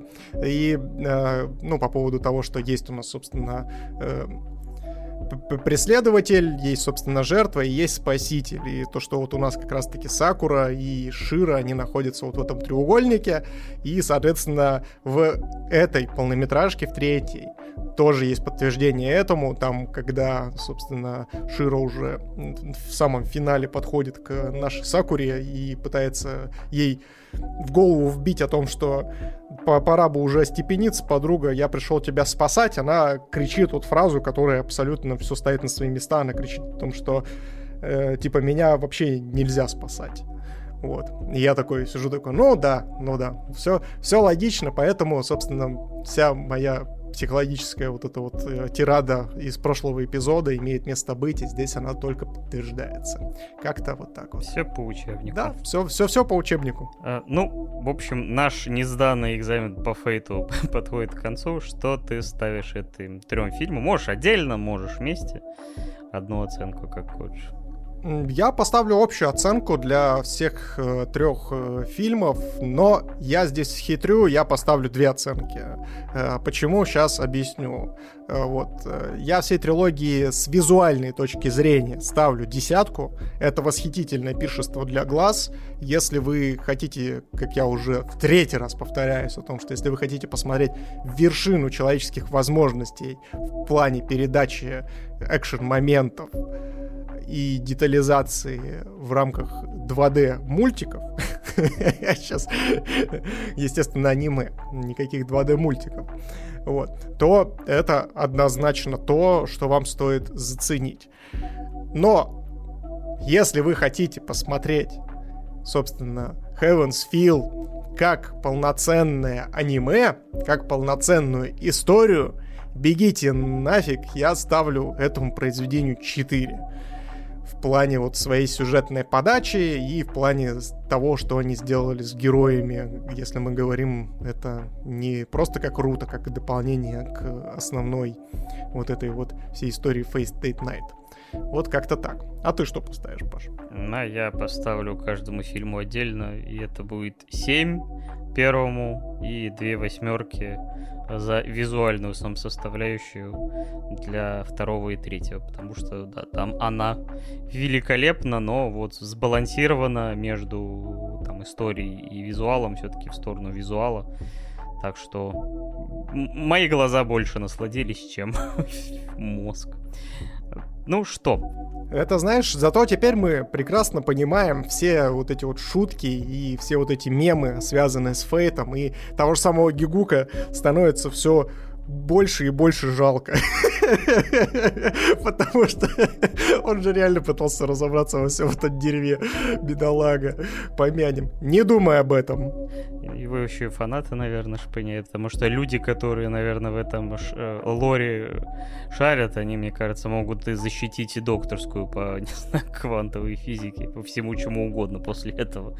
В любом деле разберутся. Кстати, кстати, возвращаясь, собственно, к докторской и тому подобное, я уже говорил в одном из эпизодов подкаста, то, что на самом-то деле некоторые действительно пишут дипломные работы по аниме. А есть э, я встречал на просторах интернета опубликованные дипломные работы по Евангелиону, э, по Акире, но вот по Фейту еще нету, поэтому, ребят, те, кто сейчас еще обучается в университете, дерзайте, дерзайте, поясните таймлайн, соберите все эти, собственно, перипетии сюжета в одну единую картину и не забудьте отправить нам, пожалуйста, потому что нам Хотя, блядь, я вообще даже не хочу в этом разбираться, поэтому не отправляйте, ребят. Просто напишите, вот, и э, все удивлятся, насколько вы поехавший анимешник. Да, но гораздо проще разобраться во всем происходящем в Клейморе, который наша следующая тема, тем более, что, как мы выяснили в процессе, экранизация, состоящая из 26, по-моему, серий, или 25, это всего лишь примерно процентов 40 от э, манги, потому что ну, как бы создатели решили экранизировать ее в тот момент, когда вот как раз манга дошла где-то там до трети, до там, трех четвертей, точнее. Ну, короче, меньше половины. Нас ждет э, Deep Dark Fantasy. Да, и в этом Deep Dark Fantasy у нас, кстати, слишком много женщин для Deep Dark Fantasy. Вот. Э, но, кстати, это скорее плюс этого аниме. Вот. И, значит, оно повествует о такой организации, которая называется Claimer в простонародье. На самом деле никакого названия у него нет, но такое название у них из-за того, что все представительницы, э, во-первых, представительницы прекрасного пола, все блондинки и носят огромный меч, который как бы и называется Клеймор. И охотятся они на существ, которые называются Йома. Йома на их рот, собственно говоря, каждый раз разматывают в очередном поселении. Особенностью этих Йом является то, что они любят кушать кишочки, то есть те еще говноеды. И также они превращаться могут в людей, э, довольно хорошо скрываться, потому что, сожрав человека, они получают их чувства, их эмоции, и, собственно говоря, без 100 грамм ты не разберешься. Наверное, может быть, если побухать съемы один на один, может быть, как бы и прояснится, что это Он такой, ой, дай-ка мне закусить кишочками, а ты, а попался, как гребаное создание. Кстати, мне все казалось, а разве гули, кстати, не, не таким же промышляют? типа, тоже по поеданием, по-моему, там, кишок или... А, не, они просто любят мертвечин. Тихо, тихо, тихо, погоди, погоди. Ты, ты слышишь это? Я слышу. Где-то где-то запахло, запахло совой. Да, в общем, но это совсем другая история. И, в общем, наша главная героиня Клэр, она э, здесь, ну, одна из Клеймор, э, попадает в одну рядовую деревню и встречает там Лаки, Заки и Анлаки. ну, Анлаки на самом деле это как раз и тот парнишка, который с ней увяжется в путешествие. Э, и, в принципе, это и есть завязкой этой истории. Расскажи-ка мне, ты сказал, что смотрел это аниме в ангоинге в 2007 году. Миша, чтобы вы, если вдруг забыли, ветеран аниме. Вот, э, был при просмотре Клеймора. Э, в общем, как оно тебе посмотрел, досмотрел, бросил, возненавидел, полюбил? Как оно тебе тогда и как оно теперь сейчас, когда ты смотрел теперь повторно? Да, я участвовал во второй мировой клейморовской, ну вот, против... Против Йома. Про, против Йоб, Йоба, против Ебак, вот, поэтому, собственно, сейчас вам поясню. Э, Клеймор, кто не в курсе, как аниме вышло, собственно, в 2007 году, верните мой 2007, возвращаем, вот, э, знакомьтесь, это мой 2007, вот, я смотрел его в ангоинге.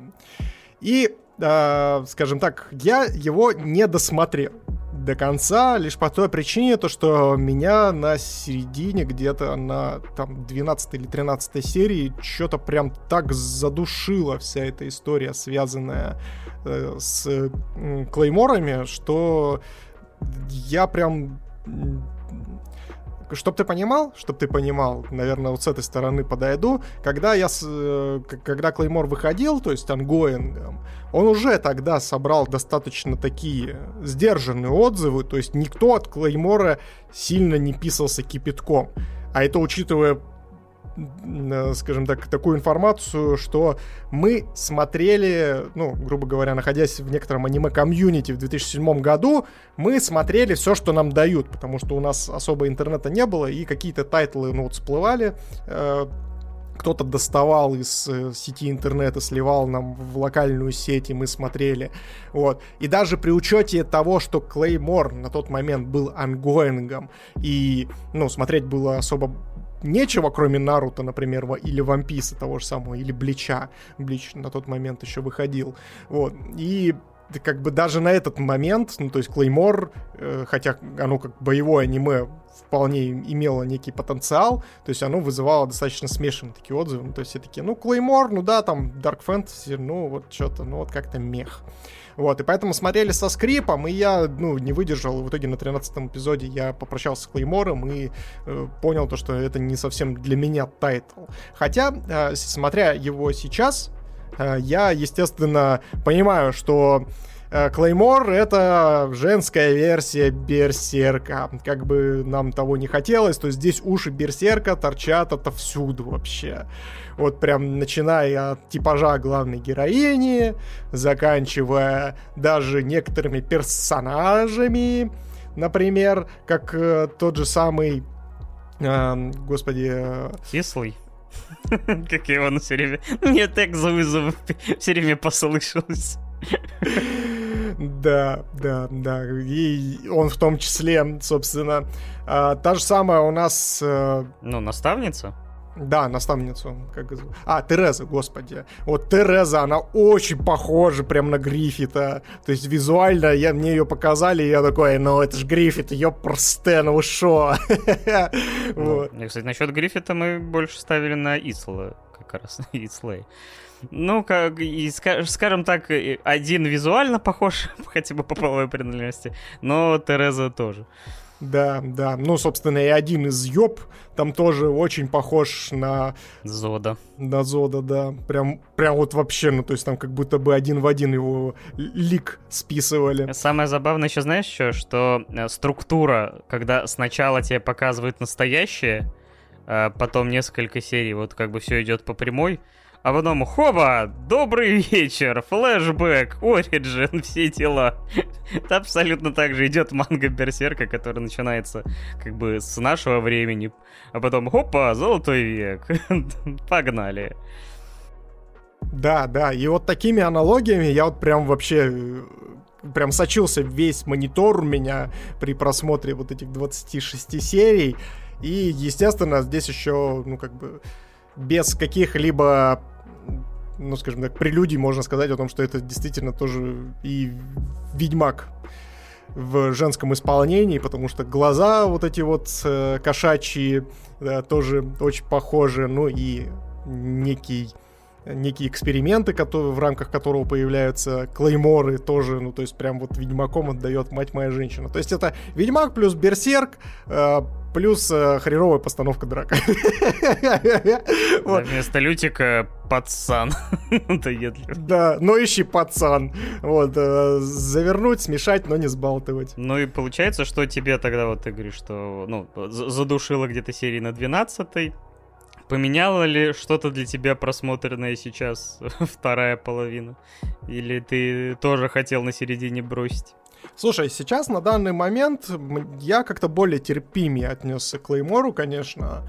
То есть я посмотрел все 26 серий и могу сказать о том, что оно, конечно, затянуто, как мне, в принципе, показалось еще в рамках 2007 года. То есть все такое достаточно неторопливое, и такое размеренное, я бы даже сказал, без особого упора на экшен составляющую, хотя дерутся здесь много, но как-то вот, э, знаешь, вот здесь я, наверное, проведу аналогию с эм, Наруто, на удивление, потому что Клеймор это, блин, а, вот прям сёнэн до мозга костей.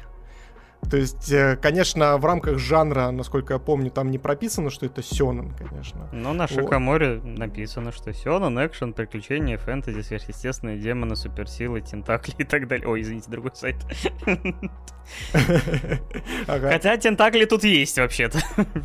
Но это пальцтал, пальцтакли, вот так бы я их назвал. Вот. А, да, да, ну, может быть. Но я просто думал, то, что это все-таки э, Сейнен, который, ну, собственно, для более взрослых, потому что рейтинг все-таки здесь R. Э, здесь действительно кровище, оторван, оторванные конечности и тому подобное. Но вот, видимо, все-таки обозвали Сёненом. Но это тот действительно типичный представитель Сёнена. Нас более клишированного Сёнена очень сложно найти, мне кажется, если мы говорим про Клеймор, потому что действительно здесь персонажи то умирают, то воскрешают, то они э, слабые, то они сильные, то вот э, они соединяются в группы, то они разъединяются и так далее и тому подобное. Это настолько вот клишированное и, наверное, я перейду здесь к уже какому-то более сформированному выводу, то есть Клеймор — это очень проходной тайтл. То есть вот он прям проходной до мозга костей. Это касается и вот этих вот клише сёнэновских, и вообще в целом своего сеттинга, потому что он похож на все сразу и при этом не привносит ничего своего. И вот в этом его основная проблема, что Клеймору просто нечего предложить свежего и нового своему зрителю для того, чтобы, э, ну, скажем так, чуть-чуть возвыситься над, э, э, скажем так, прозвищем проходника и оценкой проходника. Вот просто вот он не дотягивает во всех своих аспектах. Это касается и экшена, и сюжета, и главных героев, которые тоже отыгрывают все свои архетипы и э, сверху ничего не предлагают. И в плане сюжета, когда тебе вроде как накидывают какую-то интригу, я ожидал то, что они там к 26 серии хоть какую-то детективную составляющую начнут разворачивать, полноценную. Но этого здесь тоже, к сожалению, нет. И это вот, знаешь, как сказка о потерянных возможностях. То есть, казалось бы, у тебя есть э, классный сеттинг и вот классные вот эти основополагающие моменты, которые тебя равнят и с Берсерком, и с Ведьмаком, и есть простор для разворота, но это все скатывается в итоге в стандартную войну двух страшных ебак, типа какая ебака страшнее или сильнее. И это выглядит уже под конец превращается в какую-то, знаете, чуть ли там не битву мехов, блин, э, когда там э, один трансформируется, второй трансформируется, третий трансформируется, четвертый трансформируется, и ты такой, чё вообще? Ну, то есть такая муть на самом-то деле, которую конечно, можно посмотреть, когда, ну, скажем так, вам абсолютно нечего делать. То есть сказать о том, что э, прям вот совсем вот это несмотребельно, ну, нет. Оно действительно в, может, скажем так, вас в каких- каких-то моментах взять за душу либо за но это такое, знаете, не то чтобы прям садомаза сжимание, а по, по такое плавное поглаживание. Вот такой вот, вот такую аналогию приведу. Как всегда, блин, Миша все к яйцам и к хуям, как говорится, скатил. А тебе как, Паш?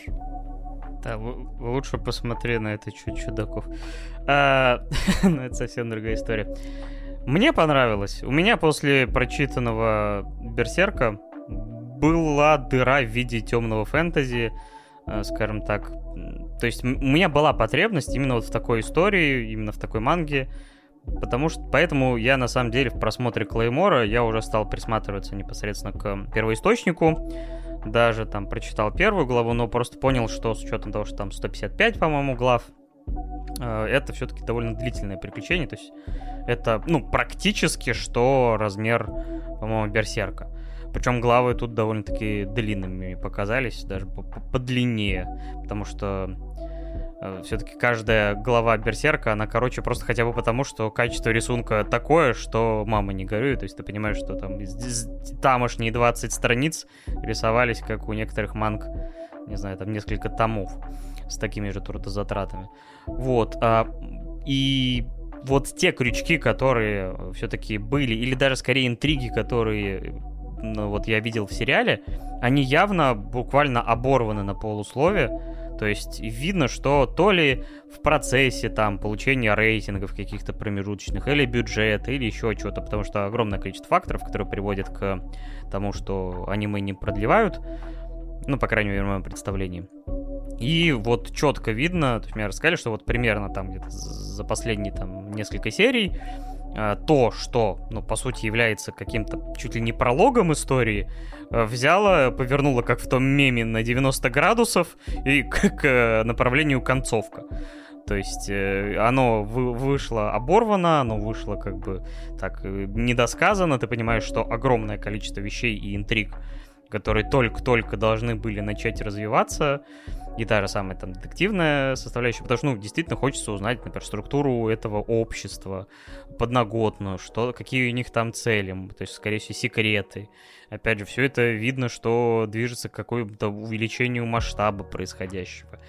И только расставляются шахматные фигуры, а тут тебе как бы, ну все, до свидания, у нас типа ни бюджета, ничего, все, как бы приехали. Хотя финальный экшен, особенно в этой деревне, мне показался довольно-таки клевым и э, запоминающимся. Но если говорить общими словами, действительно, как я сказал, да, мне понравилось.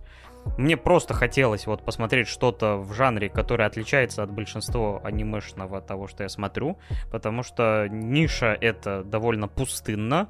Вот этих э, темных кровавых экшенов, там, особенно, опять же, в темном фэнтези, чтобы ты понимал, ты открываешь Шикоморе, например, и там читаешь похоже Берсерк, Атака титанов, какая-то кровь плюс или кровь какой-то значок, эльфийская песня, Блич, а потом в конце судьба ночь схватки. То есть вот настолько классно у нас с темным фэнтези, что э, Фейт тоже к, к нему относится в, в некоторые... То есть настолько не, нечего натянуть, что даже Фейт натягивается. Не, ну слушай, объективно Фейт это действительно Dark Fantasy, ну то есть э, без всяких. Ну, в как... ну да, да, но оно все равно, знаешь, как бы, э, наверное, из-за своей популярности как-то и яркости, как-то ты забываешь, что там людям конечности отрывают, они там на куски разваливаются, и в принципе, как бы, да, магия, слуги, мечи, копья, в принципе, все составляющие на месте. Но, наверное, только из-за того, что сам антураж современный, а тебя как-то немножко это вводит э, ну, в, как бы в противоречие, что ты привык, что темная фэнтези в комплекте идет со средневековыми замками, еще и такими драконами и прочей непонятной живностью. Но в целом, да, согласен. Вот. Конечно, тут э, видно, что экшен это просто два... В большинстве случаев это либо два меча, либо какие-то... То есть вместо масштабной постановки это просто два меча или там а, какие-то части тела Йомы просто начинаются биться э, бесконечный зацикленный кадр. И это, конечно, выглядит не очень э, прикольно, но в целом многие, особенно во второй половине экшн-сцены, они достаточно напряженные, потому что ты понимаешь, насколько не равны силы, потому что э, клейморы э, каждый раз рискуют перейти вот эту грань, если они раскроют слишком много потенциала силы Йома, они могут, э, собственно говоря, перевоплотиться, стать пробудившимися и как бы потерять человеческий э, вообще, ну, суть свою, то есть условно уйти на темную сторону, и, а при этом пробудившиеся обладают какой-то невероятной силой, они там одним ударом могут любую из них, в принципе, располовинить, и в лучшем случае им там отсечет какие-то конечности, которые они там при удачном стечении обстоятельств там типа прирастят, но Э, вот опять же, когда там появился этот лев и начал всех раскидывать, опять же, ну, ну куски рвать, ну как-то все-таки не по себе становится. И понимаешь, что а он вообще-то там далеко не вершина всей этой пищевой цепочки. То есть как бы там еще на этой шахматной доске до, до короля и королевы далеко. Слушай, ну на меня вообще это не работало, потому что вот эта вся история, связанная с тем, то, что я вот сейчас умру, а вот через пару серий я воскресну, вот сейчас мне оторвут ноги, но потом я восстановлюсь. Э, на меня вот вообще ставки не работали, от слова совсем, то есть напряжения не было никакого. Потому что я понимал то, что, ага, ну вот сейчас ее там располовили, сейчас ее... Вообще, давай будем честны, э, это, блин, какой-то прям э, фетиш у сценариста, то есть он э, любит, чтобы всякие страшные ебаки проникали, проникали в женщин через нестандартные отверстия, которые они сами же и делают своими конечностями. Вот. И это прям происходит постоянно в каждой серии. Их то протыкают, то вот там засовывают в них свои лапы через брюшную полость, э, при этом разорвав ее и так далее. И я вот прям вот хоть убей, э, самым апогеем, кстати, для меня, знаешь, что стало, когда э, одна из Клеймор э, пожертвовала последнюю руку нашей героине. Это вообще просто такая потеха. И такая, ну, мне как бы руки уже и нахуй не нужны. Возьми последнюю. Ты такой... А скажите, а вы рукой пользоваться будете? А э, у меня последнее. ну, вы это, я, это, дайте пару тяжек хотя бы сделать. Но она, захочу заметить, она все-таки дала ее в долг. Вернешь две, да, под проценты, грубо говоря. Ну, то есть такая потеха. Сервис проката, сервис проката рук.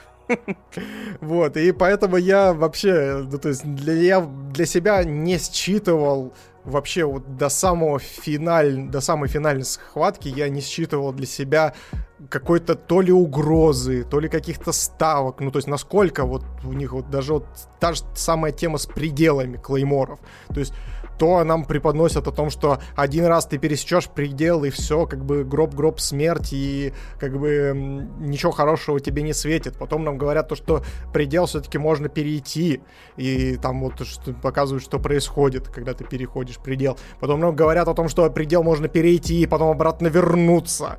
И ты такой, Остановите, блядь, пожалуйста, человека, который это пишет. Сколько можно-то? Ну какого хера, блин? Ну, блин, без этого не было бы никакого развития. Это было бы максимально скучно. И во-вторых, ну, типа, постоянно у Йом вырастают ставки, поэтому тут как бы без этого никак. Иначе, ну, история никогда бы не пришла. Мне, мне бы хватило интриги, в рамках которой нам бы просто говорили о том, что есть некий предел, но не, пока, но не показывают, какой предел у каждого из клейморов. Тогда бы, да, я понимал о том, что вот сейчас она близка к пределу, и, и там может его в любой момент пересечь. Но когда нам говорят о том, что вот пересекла и вернулась обратно, типа отскочила, ты такой, а? А? погодите, нафига, нафига вы сейчас вот это вот все рушите? Ну, то есть, э, немножко в этом плане, конечно, сценарист, как мне кажется, заигрался со всеми этими поворотами, и в итоге всю интригу, вот, по крайней мере, для меня разрушил в рамках этого произведения, к сожалению. Ну, у меня такого не было, поэтому я спокойно к этому относился, мне все равно э, было интересно за каждой битвой наблюдать. Мне вообще э, было как-то жалко каждую из вот этих э, участниц, потому что по-своему каждая из них довольно сломана. Единственное, что э, хотелось бы, конечно, больше проработки, больше деталей, но чаще всего, конечно, это был стандартный паттерн, что их там в детстве родители или кого-то там убили Йомы, э, поэтому они пошли в это, но все равно вот каждый раз, когда их там калечили или там действительно уже убивали, как-то вот мне всегда их было жалко, потому что они и до этого-то были как-то вот сломанными внутри, а тут их уже и физически ломали, и ну, заставляли страдать там в последние предсмертные моменты страшнейшим образом. И как-то мне все время вот эта часть сочувствия к ним всегда просыпалась, потому что некоторые там наоборот храбрились больше, чем э, вообще могли сделать, и вообще там получается вот одна мадам, которую там раскачанной показывали, она на самом деле просто постоянно там на условном пределе работает, чтобы не показать там свою истинную, э, довольно слабую сущность. То есть вот эта часть мне нравилась. И предыстория Клэр в целом мне понравилась. То есть многие считают вообще лучшей частью. как Золотой век многие считают лучшей частью Берсерка, так, в принципе, здесь предыстория мне тоже очень-очень понравилось. Но в остальном, да, это, наверное, можно и назвать проходным, но с учетом того, насколько мало вот того, э, вот такого жанра и такого стиля, мне вот было просто приятно смотреть его на всем протяжении. Я с удовольствием его смотрел. И немножко даже пожалел, что нет никакого второго сезона, но опять же есть манга, и если у меня будет время, я ее хочу посмотреть, э, почитать и, если что, рассказать, имеет там какое-то все это развитие, или все сливается, или нет. Так что, надеюсь, будет такая возможность. Но объективности ради стоит заметить то, что на самом-то деле я не один такой, кто посчитал то, что достаточно проходное Deep Dark Fantasy нам презентуют, собственно, в рамках Клеймора. И, как я уже говорил, то, что в 2007 году еще не было особого хайпа вокруг Клейморов. Хотя, казалось бы, что здесь может не понравиться, э, скажем так, всем любителям Deep Dark Fantasy и сёнэна в том числе. Вот. Но вот как-то по э, всей этой нараст...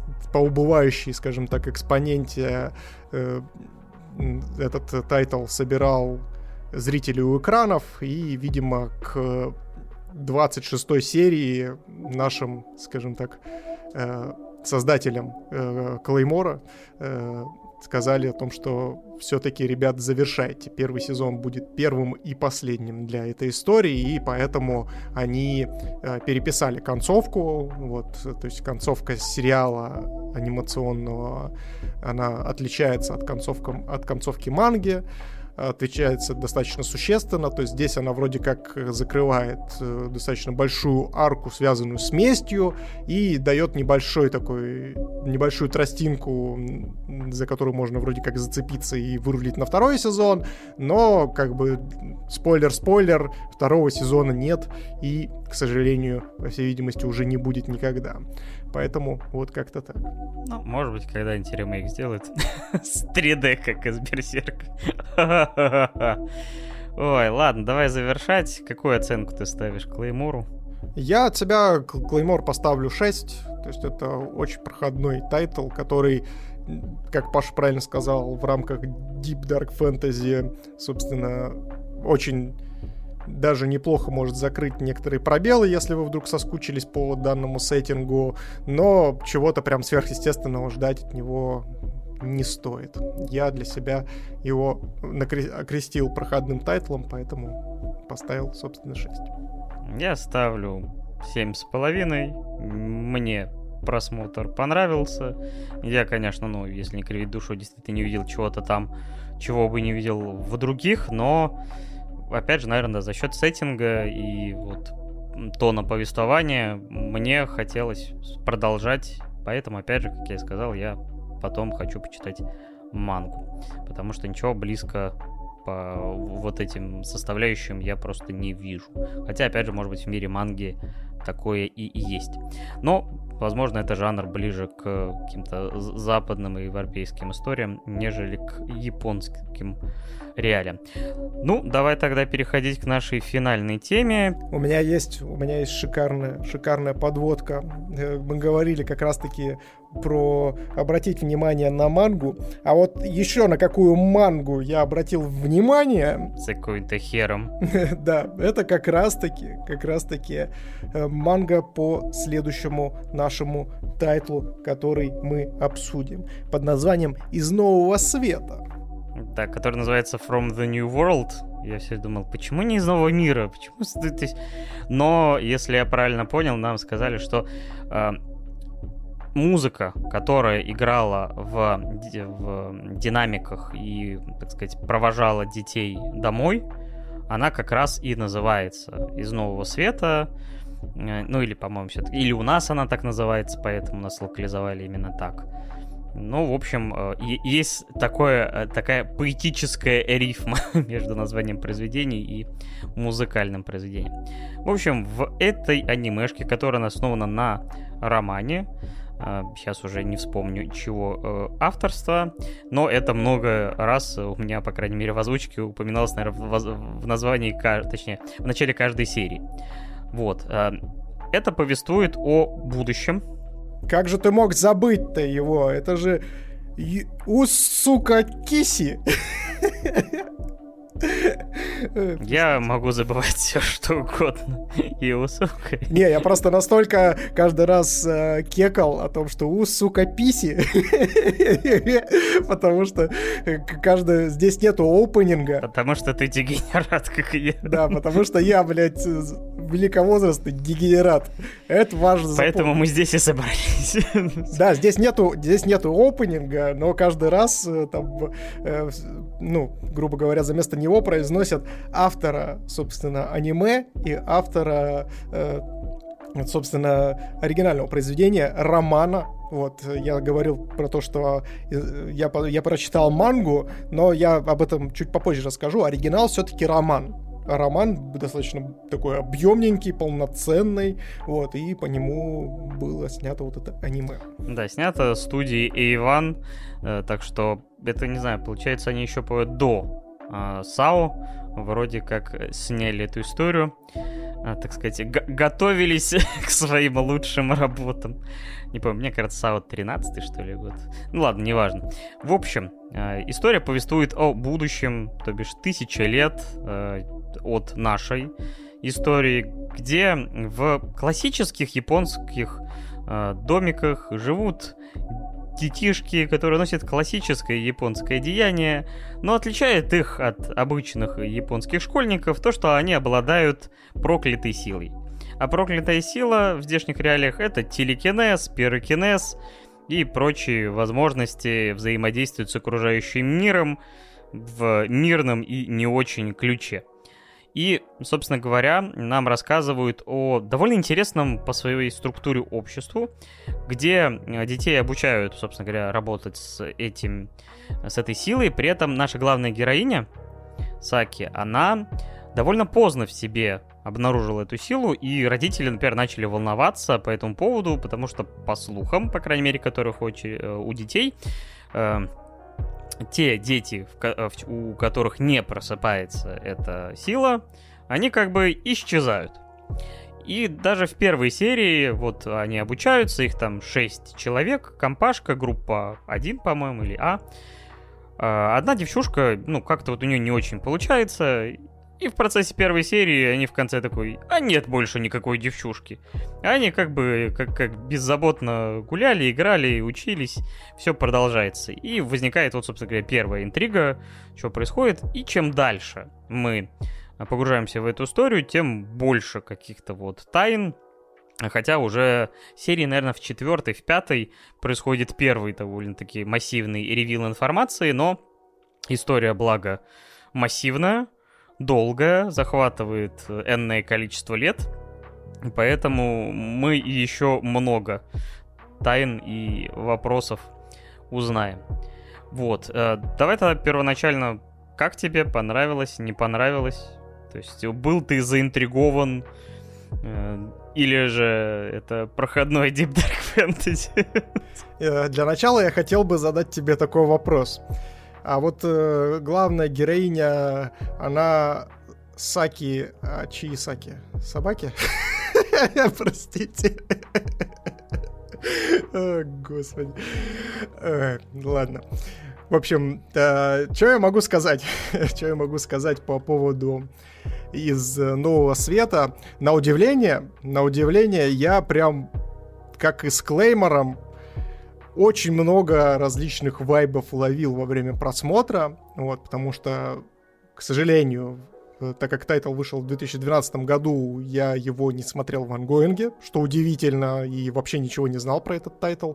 Э, хотя, да, как я ну, дальше прочитал, о том, что на самом-то деле э, очень даже как-то не побоюсь назвать качественный и такой вот культовый представитель своего жанра, у которого есть достаточно большое количество фанатов на данный момент. И Э, что меня, собственно, в этом всем э, заинтересовало?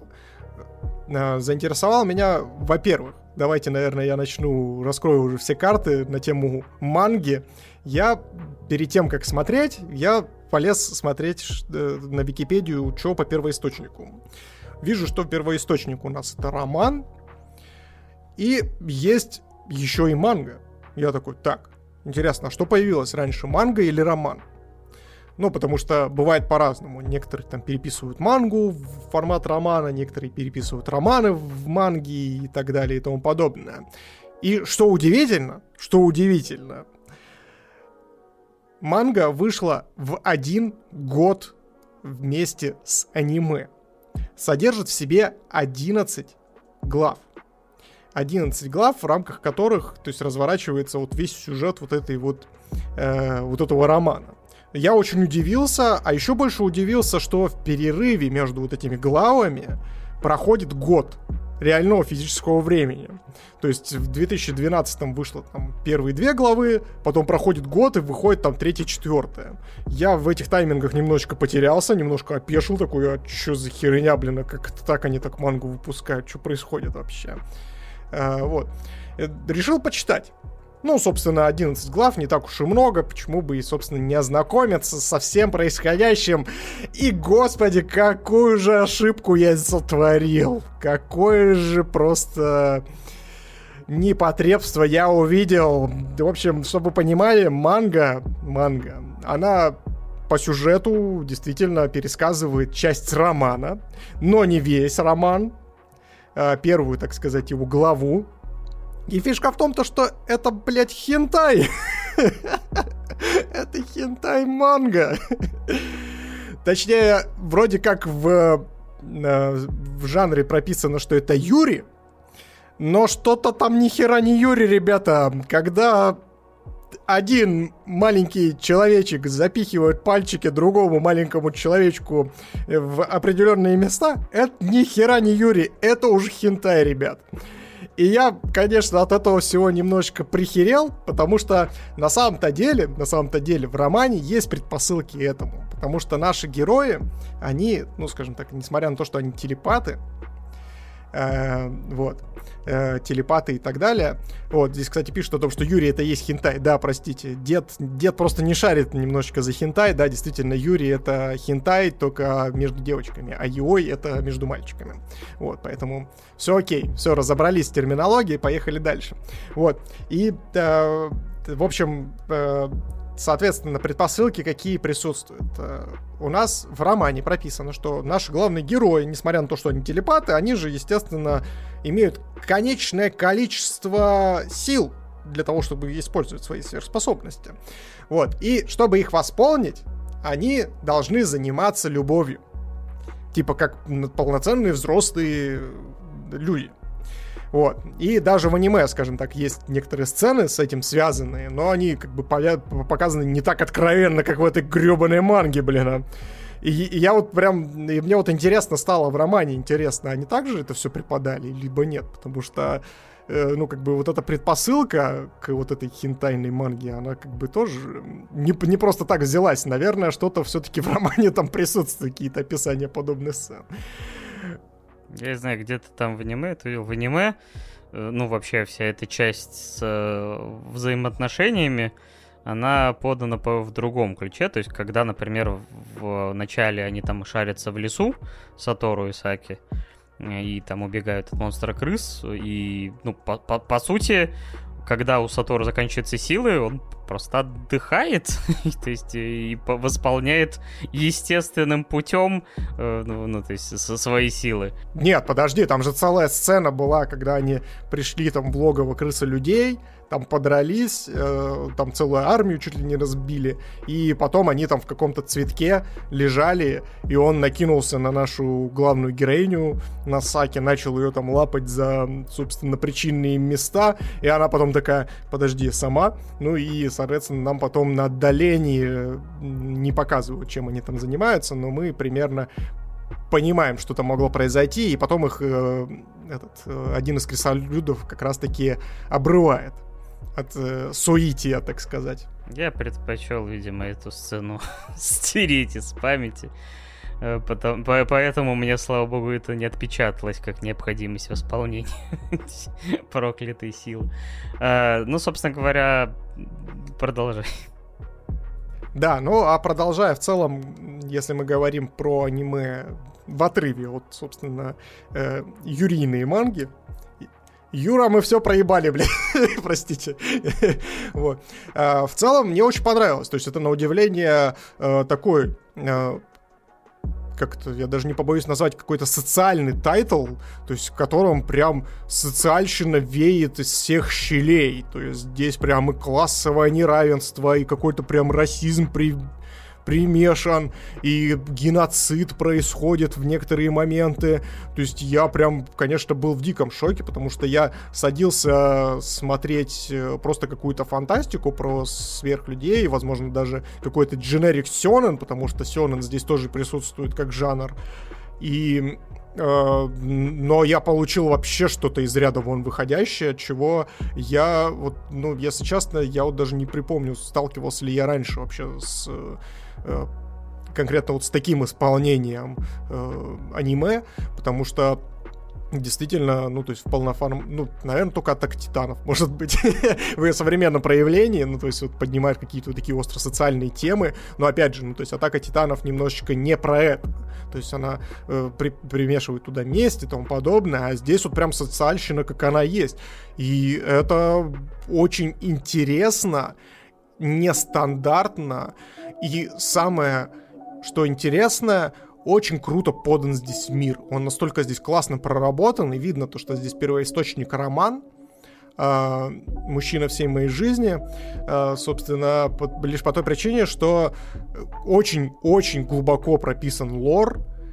Э, который влияет и на сам сюжет, и на сюжетные повороты и тому подобное. То есть, чтобы вы понимали, здесь вообще что произошло. То есть у нас здесь же никак, недалекое такое, или далекое, можно сказать, будущее, в рамках которого, то есть эм, все человечество просто погибло. То есть начало убивать самих себя, начали появляться вот эти люди-телепаты, которые начали других людей убивать и тому подобное. И то есть э, их приравняли там чуть ли не к ядерному оружию. И это все настолько прям, знаешь, вываливается на тебя какими-то гигантскими пластами, что я все на протяжении всего просмотра не переставал охреневать вообще от всего происходящего, от того, что насколько здесь куча всякого зарыта, насколько здесь гигантское количество деталей, в которых прям хочется окунаться, которые хочется, э, скажем так, разбираться. И самое интересное, что под всей этой монументальностью, под всеми этими пластами аниме не, скажем так, не хоронит себя, как э, это делают, ну, скажем так, э, какие-то тайтлы, про которые мы ранее говорили, как, например, тот же самый Fate. То есть здесь все прям четко по полочкам, и хоть если и остаются какие-то вопросы и недосказанности, и сюжетные дыры, которые здесь тоже, к сожалению, присутствуют, возможно, мы об этом в спойлерах поговорим, или не поговорим, если не захотим. Вот. А, но здесь все достаточно, ну, я, по крайней мере, сложил для себя полный пазл, и мне я прям, ну, если не сказать то, что в восторге, я прям в очень приятных чувствах остался от э, из нового света. И вот хотел бы задать тебе вопрос, как тебе вообще? Разобрался ли ты в лоре?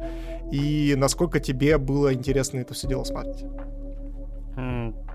Начну сначала, потому что от первой или где-то там первой-второй серии у меня был такой какой-то легкий шок, потому что там вообще были вкрапления событий из прошлого. Собственно говоря, сам сериал начинается с нашего времени, э, где какие-то непонятные там детишки начинают просто превращать в кровавое месиво людей, там поджигать, взрывать и все прочее, потом все это резко переходит к вот такому классическому э, японскому сеттингу, и потом тебе произносят фразу о том, что потом у тебя иногда проскакивают э, такие события, которые... Прости, я тебя здесь перебью. Это все переходит в э, аниме-адаптацию Гарри Поттера.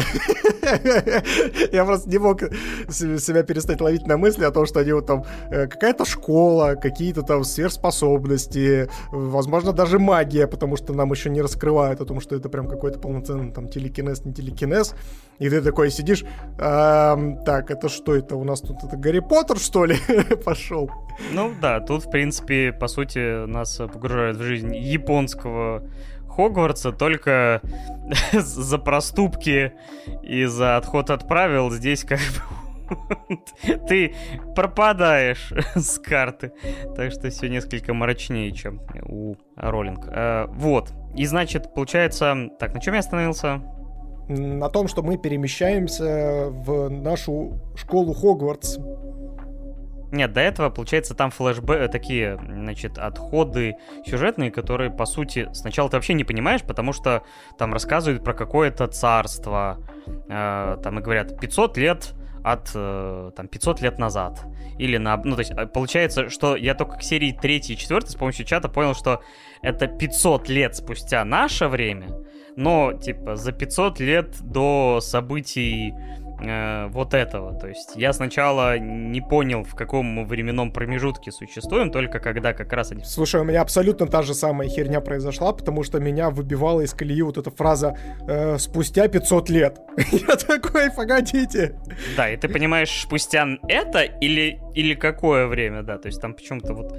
Э, но потом они встречают этого псевдомоллюска, который благополучно все более-менее расставляет в хронологическом порядке и не, вываливает на тебя довольно много информации, но, как я и сказал, далеко не всю, потому что все много еще уже позже начинает раскрываться. Но здесь, кстати, слушай, здесь еще знаешь, что стоит для наших слушателей э, подметить, и, возможно, даже это будет неким намеком на спойлер, но я так не считаю. Это научная фантастика, ребят. То есть здесь важно понимать то, что э, несмотря на то, что здесь что-то подается, какие-то вот там зверолюди, что-то там и тому подобное, то есть это вот прям полноценная научная фантастика, где все прям четенько по полочкам объяснено. Там, если мы говорим про э, детей с телекинезом, то все обуславливается тем, то, что у них там произошел в геноме некоторые изменения, э, вот, э, которое позволило вот их, им раскрыться с другой стороны, как в, в рамках человечества, и даже в дальнейшем нам рассказывают о том, для того, чтобы с ними бороться, им дополнительно поменяли геном, чтобы там, грубо говоря, у них был э, была некоторая внутренняя защита от того, чтобы они не нападали на людей. Да. Э, опять же, говоря более простыми терминами, мне понравилось. Я, наверное, не скажу, что я был в восторге, но Э, меня это произведение часто удивляло, приятно. То есть я не ожидал такой проработки персонажей, мира, особенно мира, потому что чем больше ты о нем узнаешь, тем более стройным и объемистым он и в какой-то степени правдоподобным становится. Э, то есть действительно все, как ты сказал, все по полочкам. Э, не могу сказать, что я все Э, понял и разобрался. На самом деле, в идеале я бы тоже бы, наверное, ну, точнее, просто бы почитал э, произведение, будь опять же время, потому что мне кажется, что это дополнит картину, потому что все-таки обычно э, когда основан на романе, то есть на объемном произведении, даже там 24 серий вполне может не хватить. Э, для полной картины. Но все равно э, это не показалось чем-то рваным, э, потому что, несмотря на то, что здесь частенько между какими-то событиями проходит энное количество лет, но вот, опять же, какой-то рваности повествования, это, ну, то есть, скажем так, все продумано, то есть, поэтому у тебя не возникает ощущения дискомфорта от того, что у тебя там какой-то временной кусок вырвали, то есть, просто это такая идея. Э, конечно, очень интересное устройство этого общества. То есть, как ты сказал, это контроль генома, контроль, э, по сути, какой-то вот э, и разума в том числе, там, манипуляции с памятью, то есть манипуляции, по сути, с популяцией, потому что они взяли за основу, значит, мироустройство, точнее, подмешали, в, значит, в развитие их соцгруппы там э, элементы организации общества обезьян Бонобо, у которых как раз там типа половые отношения служат решением каких-то там накопившихся там эмоциональных конфликтов, то есть в избежании всего, то есть у них все поставлено, ну, условно, любовь в центре всего. Но он бы порадовался. Вот, э, значит, вот кого надо было на космическом корабле отправлять, Бонобо. Вот, и, собственно говоря, здесь, то есть, например, когда дети пересекают там отметку в 14 лет, они, то есть, делятся на парочки, э, причем как бы одного пола. Э, тем самым, то есть, э, и вот я до, до конца не понял, все-таки это боль, то есть, это деление из-за именно контроля возникает, или все-таки и создается за счет эмоциональной привязанности, которая существовала до. Потому что Тара самая Саки и Мария здесь показаны как вот две лучшие подруги, которые там самые там условно с детства вместе, столько прошли, и то есть их условно там взаимоотношения обусловлены этим. Но при этом ты понимаешь, что... Читай мангу, я тебе могу так сказать. Не буду я читать эту хрень. Засунь себе куда-то подальше. Там их отношения переданы максимально подробно. Но при этом, э, например, есть э, вот это, опять же, парнишка Шун, которой она тоже влюблена. То есть тут все вот в плане вот, любовных отношений завязано в такой морской узел. Там только медведь, выглядывающий из кустов, может разобраться, я так могу сказать. Да, но в какой-то, опять же, степени ты понимаешь, что это, ну, по сути, контроль популяции, потому что таким образом они, да хоть обтрахайте, что называется, по крайней мере, вы не наделаете нам лишних детей, и как бы, а потом, да, спустя еще там год-два у них наоборот, типа там уже другая система, где они там должны разбиться на парочки, э, и образование этой парочки, по сути, уже ну, можно считать, что как в ЗАГС сходили. Вот, то есть и вот эти какие-то моменты продуманные, обоснованные. И плюс довольно прикольный экшен, потому что когда уже в на самом начале наши детишки, то есть оказываются в лесу там и в центре конфликта двух э, двух племен монстра-крыс. Это здешние такие... Они выглядят как развившиеся, эволюционирующиеся землекопы, вот эти лысые. Не, забыл, как название. Еще... Бобры. Бобры, похожи на бобров. Нет, это именно вот эти землекопы, которые еще раком не болеют, и типа их, и на них кислота не действует. Такие особенные животные, голые землекопы, да, в общем. И э, происходит, то есть э, они кидают огромные камни в обратную сторону, там типа размаживают им головы, там убегают от них, прячутся, то есть начинается выживание. И, в принципе, весь сопутствующий экшен, он довольно интересный. В принципе, применение сил показано ярко, динамично, по-разному. Слушай, а ты не ловил вайбы, э, собственно, ты, господи, я в этот момент поймал себя, знаешь, на какой истории? То, что это очень похоже... Обещанный Норленд. Да, да, абсолютно. Что-то в этом есть, ну, как минимум в рисовке, э, в том, что действительно дети э, в маленьком возрасте должны, ну, по сути, перехитрить взрослых, чтобы выжить, чтобы там, типа, получить информацию, и при этом ты понимаешь, что вот ими манипулируют, ими воздействуют, и плата за некоторые вещи смерть, да, в принципе, в, в этом смысле их можно поставить на, так сказать, рядом. Да, да, но я, в общем, поймал прям вайбы э, обещанного Неверленда, и как раз-таки считаю то, что, между прочим, из Нового Света, по крайней мере, в своей первой трети, э, является правильной версией второго сезона обещанного Неверленда. Вот как-то так. Да, ну, в общем, я, наверное, не хочу уходить спойлер, потому что я просто хочу, чтобы вы с этим ознакомились, потому что меня удивило, например, э, то есть, когда мы смотрели, например, в Дискорде со зрителями э, о моем перерождении в слизь, там набиралось 10, чуть ли не 15 человек.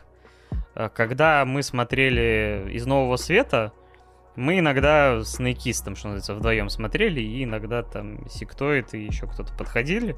То есть, а это все-таки какой-никакой а показатель известности и востребованности тайтла. То есть, похоже, что из нового света не захайплено от слова совсем. Скорее всего, у него есть крепкое, но, похоже, небольшое комьюнити, которая за эти годы там развилась и там как-то потихоньку, может быть, там растет и не растет. Но мне кажется, что это аниме на фоне многих выделяется своим качеством, проработкой, опять же, визуальной составляющей, музыка прекрасная.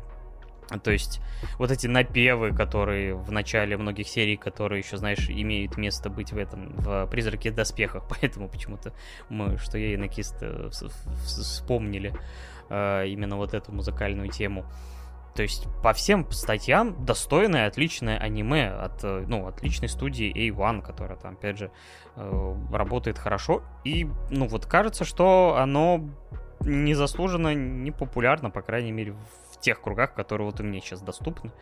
Я, я считаю, что это несправедливо. Так что обратите на него внимание, дайте шанс. Э, ну, ну оно классное, оно здоровское. Смотрите. Да, я здесь соглашусь, но я бы на самом деле зашел бы хотя бы на 5 минут э, в спойлеры, несмотря на то, что у нас уже 2,5 часа идет выпуск, но хотелось бы обсудить пару моментов, которые действительно я для себя считал в этом аниме, и ну, и как раз-таки это будет обуславливать мой, финаль, мой финальный вердикт. Вот, потому что на самом-то деле я могу сравнить из нового света с такими произведениями, как, например, 1984 Орла и, допустим, э, с какими-то еще более социальными такими историями, потому что на самом-то деле здесь очень глубоко э, копнули проблематику тирании как таковой, то есть и вообще в понятие человечности, потому что те же самые э, наши монстрокрысы, они называют, э, собственно, пришельцев на их территорию богами или шинигами, то есть, ну, что равносильно богу смерти. И это очень интересный момент, который для меня очень много обозначил для, ну, в рамках это, этого тайтла, потому что здесь действительно люди заигрались в богов. То есть такое чувство, как будто бы они действительно настолько поверили в себя, настолько поверили вот за счет вот этих вот моментов, связанных как раз-таки э, с появлением телеспос... Э, вот этих телепатических способностей, за счет изменения генома, за счет заигрываний, э, ну, скажем так, там не только с генной инженерией, но и вообще с э, формированием своего собственного идеального мира, в рамках которого они самостоятельно выставили жесткие правила взаимодействия о том, что все телепаты должны обучаться в специальной школе. В рамках этой школы мы построим обучение таким образом для того, чтобы, собственно, отфильтровать, э, скажем так, э, потенциально э, ну, скажем так, детей, у которых есть потенциально будущее, от, скажем так, бракованных детей, которых мы будем утилизировать. А затем мы, собственно, этим детям будем стирать память для того, чтобы они спокойно жили и выполняли определенные в, в нашей социальной сфере э, действия и занимали определенный статус. И это, конечно, когда ты начинаешь это все разбирать, когда ты, а еще когда ты понимаешь то, что на самом-то деле монстрокрысы — это обычные люди, которых специально превратили, блин, в монстрокрыс, потому что они могли убить телепатов, ты такой, вау, алло, ребята! И когда, ну, собственно, поначалу я очень сильно сопереживал героям и тому подобное, и вообще в целом, э, когда следил за всеми вот этими перипетиями и войной там монстр-крыс э, с другими монстрами, и как это все развивалось, и, собственно, вот э, главный э, господи, герой из крыс, как его звали там, я забыл совсем. Ну, Сквидлер. Да, Сквидлер, да.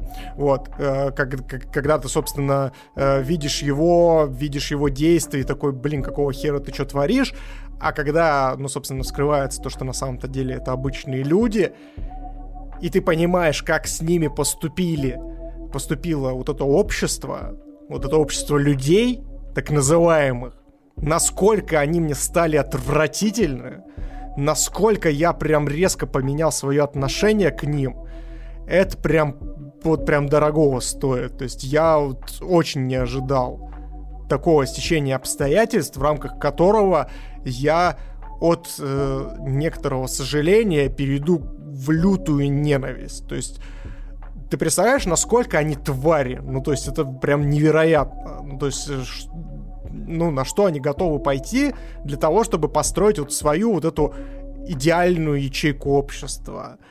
Это тот настолько остро социальный момент, который меня прям вот, знаете, как будто бы под концовку из меня вот выбили э, прям вот почву из-под ног. Это вот невероятное, конечно, ощущение, которое я вам советую всем э, испытать, конечно.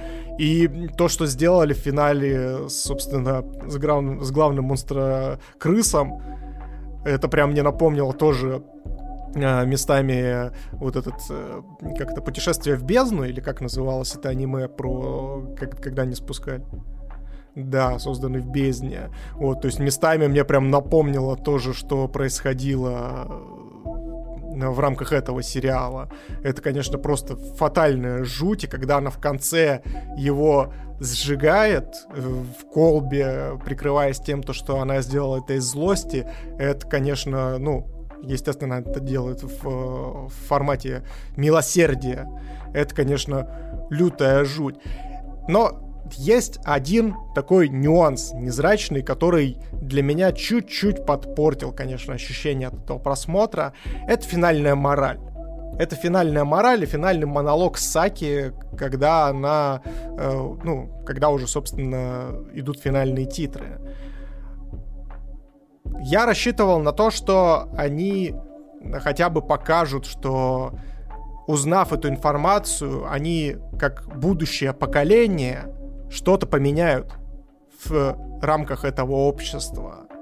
Но в конце она лишь только говорит такую очень мимолетную, но для меня очень много расставляющую фразу о том, что я очень надеюсь, что наш ребенок будет жить в лучшем обществе. И вот это, к сожалению, для меня все подпортило лишь по той причине, то, что я ожидал, что э, ну, произойдет действительно фатальная трансформация общества, и нам дадут намек на том, что есть путь исправления, в рамках которого это все реализуется. Но такого не произошло, но как бы это финал такой, как, который задумал автор, и поэтому как бы говорить о том, что он плохой, ну, наверное, нет, просто мои ожидания сыграли со мной злую шутку как, в принципе, и в рамках всего этого тайтла можно сказать. Поэтому от себя я поставлю этому тайтлу 9. Действительно, несмотря на все огрехи в плане там дыр сюжете и вот этой вот немножечко смазанной концовки, э, действительно очень крепкое произведение, которое очень хочется посоветовать, но я прекрасно понимаю, почему оно не приобрело какой-то, ну, прям глобальный культовый статус, лишь по той причине, то, что э, продукт действительно очень и очень нишевый. То есть, если вам, допустим, нравятся э, те же самые там книги Орла, что там «Скотный двор», что 1984, то я вам однозначно советую обратить внимание на это аниме. Так, а теперь моя часть спойлерная, оценку я сейчас ставить не буду. Я считаю, что такой э, такая концовка закономерна, потому что Саки, она и как все остальные, это продукт своего, то есть она буквально запрограммирована. И плюс огромное значение для нее, а, точнее даже не значение, влияние, это то, а, то есть то осознание, что события вот этого катастрофического масштаба, которые произошли в деревне в конце из-за появления Аки, и кто это Аки был, и ты понимаешь, что да, вся система ужасна, весь этот отбор, весь этот контроль. Но из-за того, что по сути она стала причиной того, что два человека из этого контроля отпали, и их ребенок стал причиной того, что огромное количество э, людей погибло, то есть она осознала на своем, вот на примере этого решения, что да, эта система ужасна, но риск повторения такого еще ужаснее, поэтому, по сути, она взвешивает, ну, что называется, меньшее зло или большое зло. Поэтому она пришла к выводу, что, по крайней мере, вот этот весь контроль, вот это превосходство еще и человека, э, то есть, которое, по сути, ну, как бы лишает вообще возможности как бы какого-то восстания, этих э, созданий. То есть она понимает, что... Ну, то есть это эгоистичное, само собой, решение, что лучше она и ее дети будут жить в лучшем мире, и, может быть, у них получится лучше э, решить эти вопросы. Но вот для себя, из ее жизненного опыта, она понимает, что лучше пусть останется так. Ну, вполне логично, но, опять же, здесь э, сама, ну, скажем так, вся эта история, она а, заключается в том, то, что, ну, всегда же есть не один и не два выхода из этой всей ситуации, просто можно было что-то подумать, что-то придумать, но здесь как будто бы э, человек просто решил плыть по течению, и поэтому мне показалась концовка вот более смазанной, конечно, в этом плане. Она, мне кажется, ну, по сути, как и люди до нее, которые столкнулись вот с, с этими аки, с этим вот масштабом того разрушения, это страх. То есть а страх, к сожалению, он часто приводит к, ну, к нерациональным решениям, а лишь, ну, то есть э, за свою безопасность, вот, как бы, иногда плата довольно высокая, и, и, зачастую иногда даже, как бы, в некоторой степени аморальна.